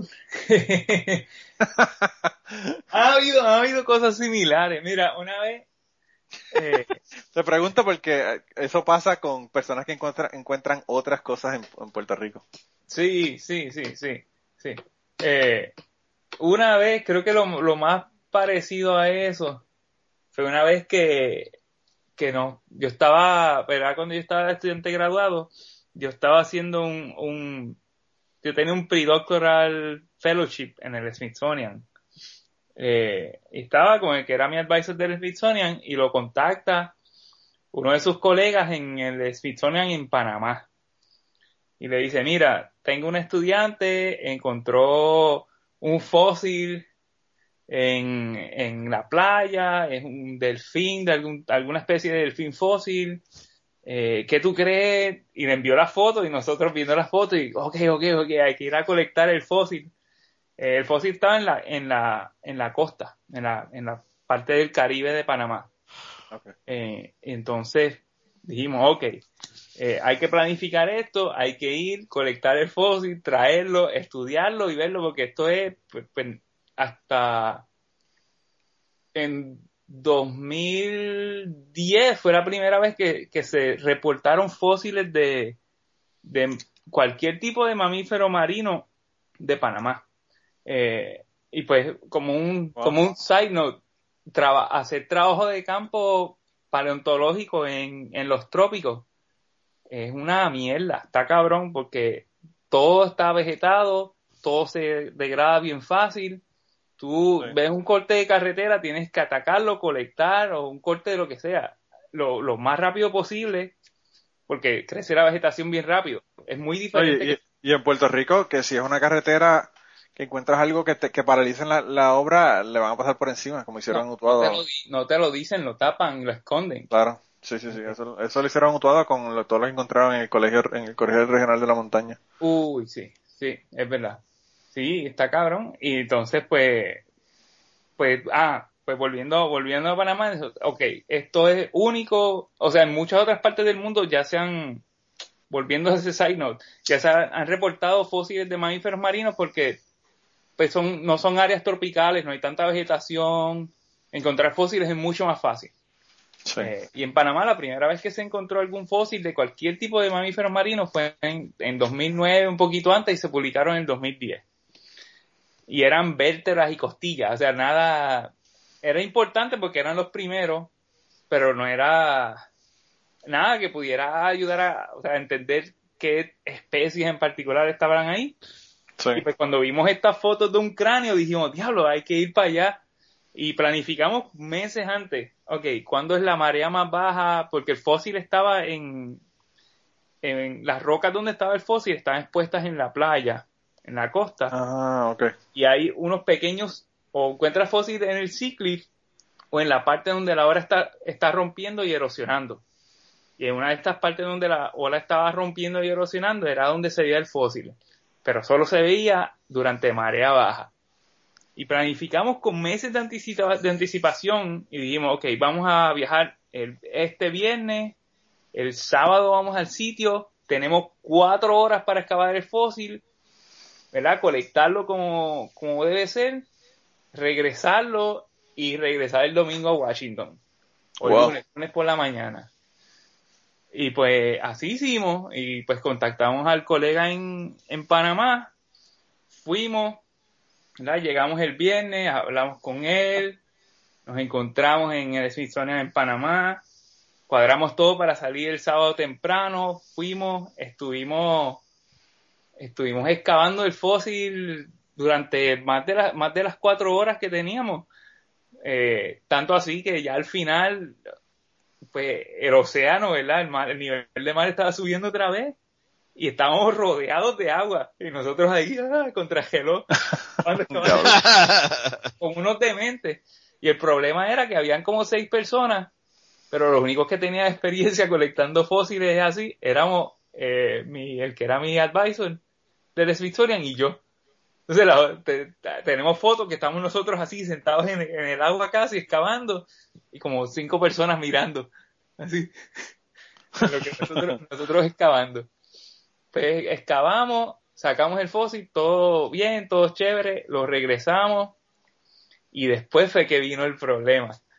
Porque allá, que si no, que si no fuimos a hablar con el director del Smithsonian allá, que si no hablamos Oh, wow. de o sea, no, no, no rendimos las pleitesías debidas. Necesarias, claro, claro, claro. Y después fue un problema para traer el fósil a Washington, a Washington DC para prepararlo. Eh, se tardó como año y, año y pico. Que para otras cosas es, es relativamente poco tiempo. Pero fue, no, no fueron muy happy times. Hasta que pues logramos que el fósil se enviara a Washington. Traímos, eh, se llevó a la estudiante que lo encontró para que preparara el fósil y después vino el proceso de, eh, de sentarnos a describir el fósil y pues resultó, resultó que era un, un pariente cercano del delfín de río del Amazonas, Oh, wow. pero lo encontramos en depósitos marinos en Panamá. Eh, Wow. pues, y eso, y eso pues como que fue, fue interesante porque añadió un poquito más, como una página más a la historia evolutiva de, de esos delfines que son bien raros como tal. Eh, y le llamamos, le llamamos Isminia panamensis. Eh, que para mí la Ah. parte de nombrar, la- nombrar las especies siempre es bien divertido porque uno se puede poner creativo. Sí. Eh, y pues ese, ese lo, lo mantuvimos como, como muy patriótico para ellos, ¿verdad? De Panamá, del Istmo.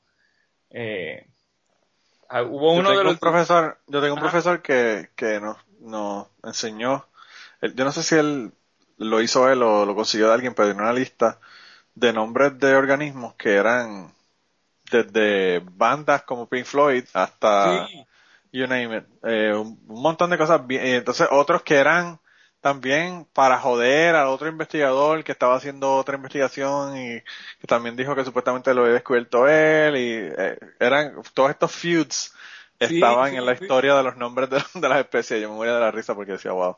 sí, pero Eh. pues, es que está, es que está esa parte de los nombres de las especies, pero hay otras partes de, de- de lo que hacemos a veces es como bien Game of Thrones, como que tienes que unirte con este y, ok, ¿qué está haciendo este otro? Ah, fuck it. No, no le va, tenemos que terminar de hacer este escrito para, para, para sacar, porque esa idea nosotros la tuvimos primero. Cosas así. Pues a mí, fíjate, yo la otra cosa que pensé también que en lugares, por ejemplo, de Centroamérica y Sudamérica y, en Panamá más todavía, por la, por toda la, la cuestión del canal, me imagino que, que también ahí está el agravante de que, mano, viene el, imperio aquí a coger un fósil y llevárselo para allá, tú sabes, toda esta cuestión política eh, que, que también puede afectar, ¿verdad? Toda esta investigación y todo lo que ustedes están haciendo con, con trabajo puramente científico, ¿verdad? Sí, exacto. Y, y, y, es un problema de algunos sitios. Y pues a veces sí se hacen, se pueden hacer acuerdos.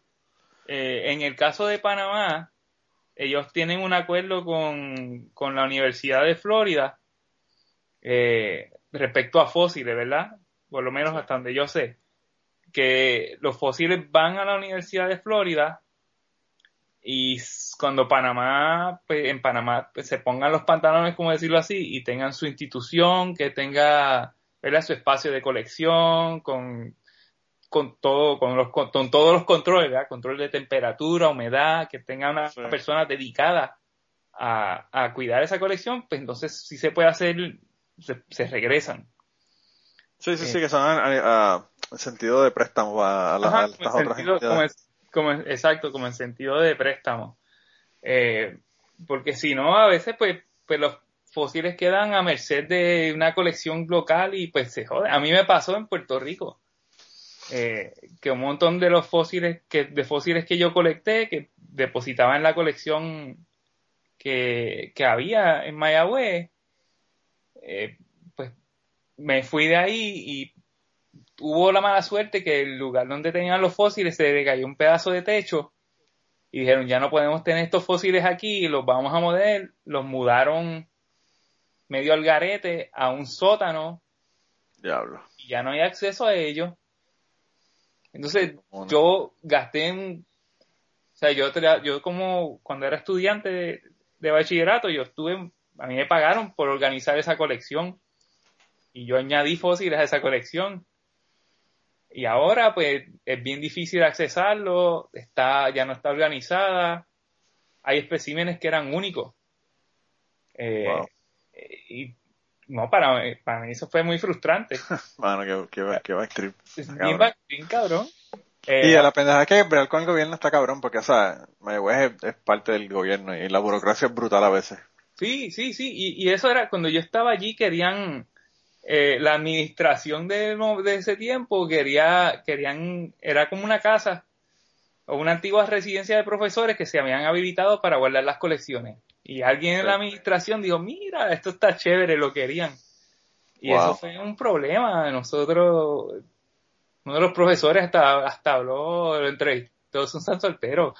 Eh, y él se estaba quejando de, de que de querían quitar el espacio de las colecciones y pues, pues, la administración no ven eso, no ven el uso de las colecciones que no solamente se usan para, para enseñar, sino que se utilizan eh, ¿verdad? Para, para, para hacer investigación, eh, es un recurso pues no para inmediato, sino es un recurso que se guarda a largo tiempo porque también es parte del patrimonio, en este caso de Puerto Rico. Sí, eso no, eso es lo que no lo ven. Mira, fíjate, yo, yo, hubo un caso en Puerto Rico que yo me enteré cuando yo era instructor de buceo donde había un grupo, un grupo de personas que estaban buceando en el área de Mayagüez y eh, uno de ellos, uno de las personas que, que, que estaba buceando encontró un astrolabio. Ah, ya. Y entonces, pues ya tú sabes, un astrolabio, ya sabes de qué época era. Sí. Y, y el tipo lo, lo estaba viendo, ¿verdad? Obviamente está con la corrosión y todo lo demás, y entonces se lo enseña a otro de los muchachos, un amigo del que estaba en el grupo, para que lo viera. El muchacho, salen, cuando salen, el otro muchacho lo tenía. Y cuando fueron, cuando fueron el muchacho dijo, mira, para que me deje la trola, y el tipo le dijo, no, no, esto es mío. Tú sabes. Ah, diablo, man. Y entonces eh, el otro tipo se encabronó porque él fue el que lo había encontrado. Pues sí. Y aparentemente lo llevaron a corte. Eh, a diablo. Y fueron a la corte a pelear porque uno había encontrado el astrolabio y el otro lo tenía. Y el juez le dijo, pues yo lo siento mucho, pero eh, 12 millas náuticas de el fondo marino pertenece al, al- a la Oh. Estado Asociado de Puerto Rico, así que es de nosotros, me lo traen y se queda aquí el astrolabio. Ay, Y le quitaron, y se quedaron los dos, ¿verdad? Sin la suave sin la cabra. exacto. Pero yo lo que me pregunto es, ¿qué puñeta pasa con ese astrolabio? Y si realmente hicieron algo con él, ¿verdad? Esa, ajá. o lo tiene el cabrón juez en la casa. Probable- o sea, a mí eso no me sorprendería. A mí no me sorprendería tampoco. Y por eso te pregunté, ¿verdad? Lo de si hay eh, conflictos de que alguien encuentra algo y otra persona se lo quiera, ah, you know, eh, adjudicar, o tú sabes, todo este tipo de, de dinámicas, ¿verdad? Porque, pues, como es, son cosas que uno encuentra, eh, a veces es complicado y, y generalmente tú no estás solo. Sí. O sea, que es como que complicado. Pero, pero en ese caso del astrolabio, pues, en Puerto Rico, eh, 12 millas náuticas de la costa, eh, la jurisdicción es de Estados Unidos, y 10 millas náuticas, ¿verdad? Eh, de la costa es jurisdicción de Puerto Rico y Estados Unidos eh, conjunto. Ah. Entonces, entonces eh, todo lo que hay en el fondo marino le pertenece a Puerto Rico en esas 10 millas y después de esas 10 millas, 2 millas más es de los Estados Unidos.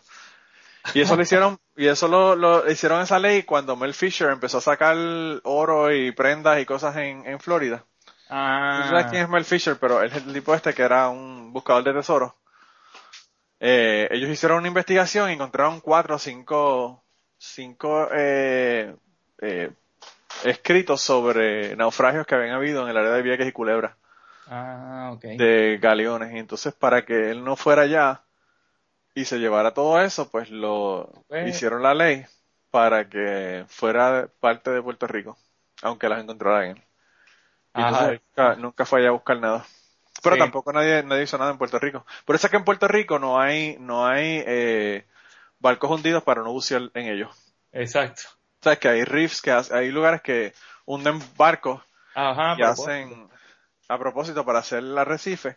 Sí. En Puerto Rico no hay porque lo que le pasa a una persona dentro de uno de esos wrecks, Ah, ok.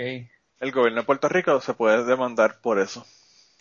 Ah, diablo. Así que eso es parte de la de las razones por las que no hay wrecks en Puerto Rico. Que por cierto, estaría cabrón, ¿verdad? Estaría En. Puerto Rico hay un avión, pero pues Ah, no es sí. porque lo pusieron ahí. En Puerto Rico hay un, un B-52 en el área de Mayagüez, Sí, yo he escuchado de eso. pero está súper, súper profundo. Y creo que la parte de arriba comienza a los 100 pies. Entonces lo que puedes estar son como 15 o 20 minutos. Sí.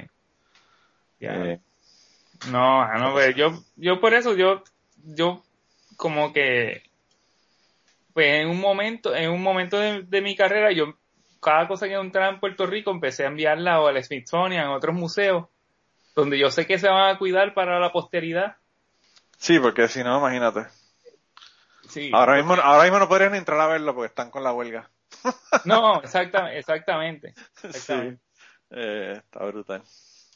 Mira, mano, pues llevamos un montón de tiempo hablando. ¿Cuánto llevamos hablando? No. Yo creo que César nos va, se nos va a cagar en la madre, que es el que más tarde está. Eh, pero, pero eh, nada, este, puedes volver en otra ocasión y seguimos hablando de, de otro montón de temas. Sí, súper. está bien Muchas interesante. gracias. Sí. Fue muy divertido. Yo creo que César se durmió. Hay silencio. Tiene un silencio brutal. O, o lo tiene en mute y no se ha dado cuenta o se durmió. Yo creo que se durmió. Eh, no lo culpo porque él es el que, ¿qué? Casi la una de la mañana ya en su casa. Ya, diablo, Eh, sí. Tarde ya. Es que tú estás en la, en la es que estamos eh, de costa a costa hoy. Sí, Estamos, sí, estás en costa. California y nosotros, eh, nosotros estamos acá, yo estoy en el medio y, eh, César está en la costa este. Pero bueno, de todos modos, mano, de verdad gracias por estar, gracias por contactarnos para Claro. estar con nosotros. A la gente que nos escuchan, háganle, háganle como Jorge y contáctenos para que nos hagan cuentos. Eh, y esperamos que les haya gustado el podcast, de verdad que a mí me gustó un montón y vayan y, y escuchen el de, el de Luis Villanueva en Biología Boricua, el podcast Biología Bor- Boricua, donde tú hablas otro montón de historias también de Sí. cosas que y Y, y pues si alguien tiene pues preguntas sobre pues, paleontología en, en Puerto Rico o cosas generales de paleontología, pues que me escriban por Twitter en Vélez Juárez J. Sí, ahora que averiguaste cuál es tu Twitter final. ahora que me acuerdo. Ah, diablo. Bueno, pues nada, gente, eh, eh, entonces los dejamos aquí hasta, hasta esta semana. Nos veremos la semana que viene. No tenemos invitado la semana que viene, así que si alguien nos quiere llamar, mándenos un mensaje y grabamos con ustedes. Y, a ti, Jorge, de verdad, gracias por estar con nosotros, hermano. Ah, gracias. Fue una experiencia increíble. sal del jet lag y todo lo demás, ¿verdad? Sí. bueno, pues cuídate mucho. Gracias. Y antes de terminar el podcast, queríamos recordarles que el logo del podcast nos lo hizo Raúl Arnaiz. Muchas gracias a Raúl por el logo. Sus trabajos los consigues en homedecomic.com. Y la canción del podcast está cantada por Maida Belén. Eh, la guitarra la toca Rafi Lin. El 4 lo toca Kike Domenech. A Maida Belén la consigues en Maida underscore Belén en Twitter. A Rafi Lin lo consigues en Rafi Lin Music. Rafi con doble F.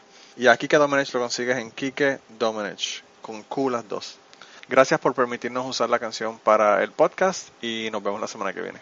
Yo solo he bajado cinta un par de veces en mi vida. Un par de veces. La última vez me pasó fue ahora en octubre y el, el consenso fue que nos endrogaron. Ah, sí. Wow. Sí, fueron cuatro personas, los cuatro bajamos cinta al mismo tiempo. Eh, Espérate un momento, espérate un fucking momento. ¿Cómo puñeta tú no has contado eso en el podcast? Bueno, te lo puedo, te lo puedo contar, pero eh, sí, sí, este, sí. Y fue que estuve hablando con un pana de, de Austin que vino ahora a Fueron, visitarnos. fueron a una comida que le hizo eh, Bill Cosby. Sí, algo así.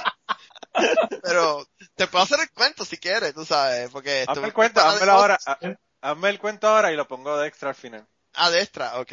Sí. Este, ¿cuándo fue? En la última se- semana de septiembre, creo, porque me acuerdo que los Cubs estaban jugando pa contra los Tu, tu timeline tú lo, tú lo basas en, en la temporada de, de béisbol. Sí, sí, porque era la serie, era la serie mundial, ahora me acuerdo. Mm. Era, era la serie mundial contra Cleveland y, y fuimos, el plan era que íbamos a ir a ver el juego de los Cubs en, en una baja en Nueva York. Y este, me acuerdo que fuimos a un, a una, a un sitio mexicano en, en New York City y eran unos amigos todos de Austin, tú sabes, como que, sí, no, bueno, nos vamos a encontrar, la vamos a pasar cabrón, vamos a ver el juego. Sí. Este, empezamos a beber margaritas, de mezcal, todo bien, fuimos a un sitio de, fuimos a un sitio de cerveza después, y hubo un tercer sitio al que fuimos. ¿Ves lo que estoy diciendo? Hubo un tercer sitio al que fuimos, ¿No te yo acuerdas dónde era? y yo no me acuerdo de nada. Yo me acuerdo de que estaba en la baja viendo el, el juego de pelota, fragmento, Diablo, loco. otro fragmento me acuerdo de que estaba metiendo al pana mío en un taxi con la esposa. Y next, me estoy levantando el otro día a las 9 de la mañana sin memoria de lo que pasó el otro día, pero me levanté sin hangover.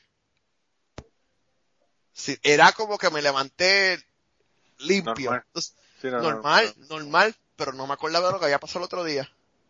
Eh, Entonces, entonces, eh, José, el La pregunta, dos preguntas, dos preguntas. La primera, de- cuando te despertaste, ¿fue en tu casa? O en no, una casa me- random a la que te metiste. me desperté en casa del apartamento, en el apartamento del amigo mío. Sí, sí, sí, sí. Que, era la casa que tenías que estar, no una casa Sí, pues, random. conmigo sale y, y, y me dice, ¿qué pasó anoche? Y yo, como, como que, ¿qué pasó anoche? Yo, yo no me acuerdo de nada, cabrón.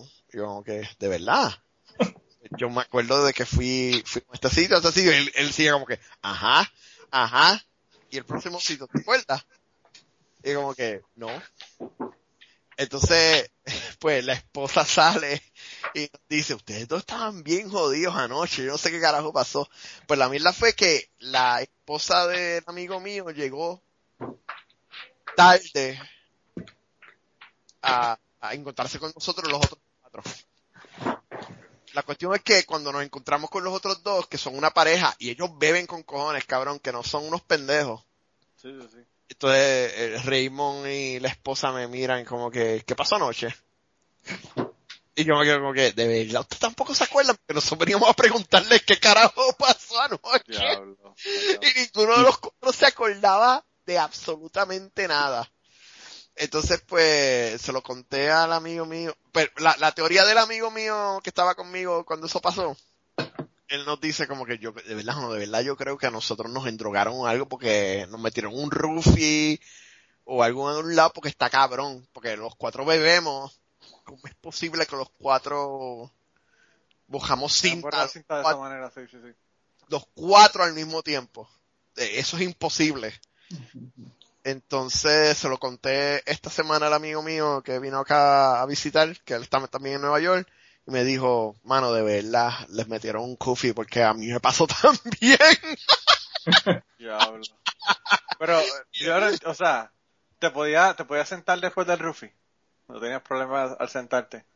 sí, sí, todo estaba normal, todo estaba normal. No tenías ningún sangrado ni nada.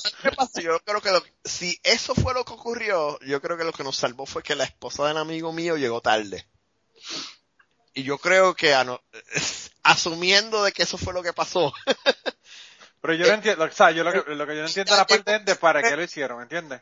sí, yo no entiendo, pero ¿sabes lo que digo? Que somos cuatro personas, los cuatro bebemos bastante, los cuatro bojamos cinta, eso no hace sentido para mí, Sí. Está bien raro. los cuatro al mismo tiempo.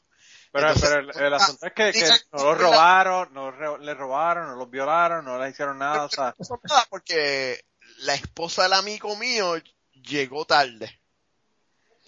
ah, Y- entonces el plan se le jodió el que tenía el plan que de lo que fuera a el hacer. que sea o los que sean que no lo hicieron, pues, pues, no les salió porque la esposa del amigo mío llegó después y ella misma pidió los taxis, ella misma nos llevó a los sitios y ella nos decía, no, ustedes estaban, ustedes estaban, pues, estaban medio hendidos, pero me hablaban normal. Tú sabes, como que, pues, mano, de- cosas Sí, que po- podían amenazar, podían haber, si no hubiese sido por ello, hubiesen amanecido en una, en una bañera llena de hielo sin un riñón. Yo soy un riñón, sin riñones. De, por tu donación y toda la mierda, tú sabes. un lugar en Chinatown, ¿no? un lugar en Chinatown que no, que sabes, en no. Chinatown. En Chinatown, cabrón. Chinatown yo tengo historias también, pero este... Eh, Hoy, hoy yo, yo, eh, yo no sé por qué vi ahí en, en el Cody que estaba Big Trouble in Little China, mano. Que yo Ah, esa película la vi cuando salió. que bien carona, sí. Y entonces yo, yo le dije, esta es la, la mejor película del mundo. Porque yo no la había visto. yo no la había visto, que ya la vio. Y ella me preguntaba y yo le digo, mira, no, ni me acuerdo, porque yo la vi hace tanto tiempo cuando yo era un nene, eh, que no me acuerdo, ¿verdad? De, de, de cuál es la trama, ni qué pasó, ni nada. Me acordaba, según iban pasando las cosas, me acordaba, ¿verdad? Pero no me, no me acordaba para decirle. Y entonces al final, cuando termina la película, que ella se queda como que, ya lo que mierda película. yo, le, yo le digo, ¿tú sabes por qué esta película es la más cabrona del mundo? Y él me dice, ¿por qué? Y le dice, porque tú tienes que verla cuando tienes ocho años. porque ya tú eres un viejo, como que no, como que no. La primera vez que vivía el chino ese bajando con los rayos, estilo Raiden, como el, como en Tal Claro. Combat. Tacho, bien brutal. Yo, yo quedé mamando cuando yo... Pero imagínate, con, con las películas que tú tienes ahora de, de los efectos especiales, eso es como que, wow, qué porquería. con los monstruos hechos en, en, en ¿verdad? En, en puppets y pendejadas, porque realmente, o sea, los, los monstruos no eran CGI ni un carajo, eran, tienen que hacerlo físicamente, ¿verdad? Para, para las películas en aquella época. claro. Está cabrón, está brutal. pues yo, yo hoy vi esa película y he visto dos o tres películas, pero bueno, de verdad que yo no puedo con ellas. Eh, todas las películas, yo le digo, tú no tienes una fucking película que tú puedas ver que sea algo que pueda pasar en la vida real. eh, de verdad que no me acuerdo, no me acuerdo ni el título de las películas, pero una era de un tipo que tenía 23 personalidades múltiples. Ah, Eh, esta es la de la nueva. es la nueva, sí, el 2016. Este, ay, puñeta, ¿cómo es que se llama? Que está el tipo que hacía de, de Doctor X en los... En los... Ah, Sé que empieza con ese. Split, maybe. ah, puede ser, pero yo sé la que tú dices, yo sé la que tú dices. Pues me parece que se llama Split. Eh, de verdad que no pude con ella. Y otra que vio hoy, Mr. No, Doctor Something, de Marvel me parece. Doctor Bicharrasco, no sé, un pendejo ahí que era un Doctor Doctor, Strange. Doctor Strange también. Yo me dormí sola. ¿Y Pues- te gustó? ¿What? No, no, no, no, no, no me gustó. Por eso te digo que digo que clase Ah. de ver una película que valga la pena.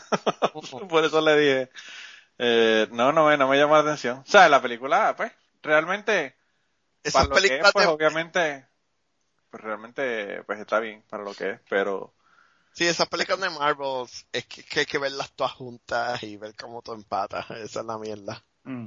No, no, eh, pero la pendeja también es que, o sea, la película es tan predecible, tan fucking predecible que yo le estaba diciendo las líneas de la fucking película antes de que los dijeran en la película. Eh, tú sabes, eh, cuando él, cuando él se le joden las manos o lo que fuera, que no puede ser cirujano y, y le dice, nadie pudo haber hecho un mejor trabajo, yo le digo, yo pude haber hecho un mejor trabajo, y el tipo dice, yo pude haber hecho un mejor trabajo, y yo digo, mano, qué mierda, cuando las películas tú puedes predecir la próxima línea de la película, ya tú sabes que la película es una mierda. Eh, eh, y nada, la vi, pero pues es como, es lo mismo, o sea, explosiones, escándalos, ruidos, eh, y that's it. Eh, pues, eso es lo que se reduce de todas las películas de, de superhéroes realmente. Pero bueno, eh, voy a tener que buscarme una que sea un poco mejor. Lo que sí vi que me llamó la atención y que me voló la cabeza fue el especial de Louis C.K. Qué cosa más cabrona, mano. Ah, yo no lo he visto todavía, el de Netflix. Lo han visto, loco, mano, y yo te digo que yo lloré, lloré, como por verdad. una cosa cab... Bueno, es que yo, es de, de los pocos que me, ha- que me hacen llorar de la risa. Ah. Yo, eh, eh, fue una parte que él estaba, él estaba diciendo que él, bueno, él estaba hablando de los, de un chamaquito le quita a la novia, ¿verdad? En una, en un baile de la escuela le quita la novia y, y la novia no solamente se la quita para bailar con ella, sino que la novia termina yéndose, era su date y termina yéndose con el tipo para, para, para el tipo llevarla a la casa, ¿verdad? Al final de- del promo, lo que fuera. Y entonces él dice, sí, el tipo, y ahora el tipo es mujer, ¿verdad? Pues se cambió el sexo, se cambió el sexo. Y él dice, y él dice, el tipo tiene un blog, tiene un blog de todo el proceso de transición, ¿verdad? Y entonces él dice, yo eh, admiro los, tran- lo- los transgenders, ¿verdad? Yo, yo los admiro porque hay que tener, ¿verdad? Eh, cojones para hacer una cosa como esa. Dice, por ese cabrón que se cague en su madre, porque en su blog él dice que él siempre supo que, que era mujer. Y él dice, si tú sabías, si tú sabías que era mujer, porque puñeta te llevaste la novia mía, cabrón, no vengas con esa mierda. y entonces en una parte, la parte que más risa me dio fue que él dice que ya él quisiera ser como las personas que son transgénero, porque las personas que transgénero eh, se dan cuenta de cuál es el problema que tienen, ¿verdad? Y lo resuelven. Él dice, yo tengo 49 años y todavía yo estoy buscando a ver cuál es mi problema y yo no lo he podido resolver. Ni siquiera sé cuál es mi problema. Él dice, los transgéneros es como, pues, imagínate, es como, como uno decir, eh, soy un búho. Ah, pues lo que tengo que hacer es, eh, es blink slowly and eat a mouse. y yo eh, te digo que ya yo no pude más nada y empecé a llorar y a reírme de tanta risa que me dio eso. Porque la observación que tienes que hacer para saber que los búhos eh, pestañean lentamente, ¿verdad? Porque, o sea, si tú vas a describir un búho, tú puedes describir mil cosas de un búho, excepto pestañear lentamente, porque eso es como que una cosa tan específica. Y a mí me dio tanta y tanta risa que yo lloraba y, y, y mi esposa me miraba y me decía, ¿qué carajo te pasa? O sea, ¿por qué esto te causa tanta risa? Es que yo no podía de verdad con el asunto. Pero te digo, el especial está completo, cabrón. Lo primero que dice, sin decir ni siquiera hello, es lo que yo pienso sobre, sobre el aborto. a la solta, pero a la solta, mano. Una cosa, el de verdad que está cabrón. No, no lo voy a decir más nada para que vayan y lo vean. Ah, que está bien, puta. Ya está bien, cabrón. Mira, pero vamos a comenzar.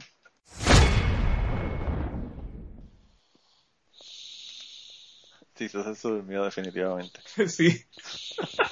Le voy a terminar la llamada. Ahora me llama y me dice, mira, se cayó la llamada. Sí. Ya le corté la llamada. Esto- esta parte quizá la ponga al final también. Escuchaba, escuchaba respirando. Sí, sí, sí, sí.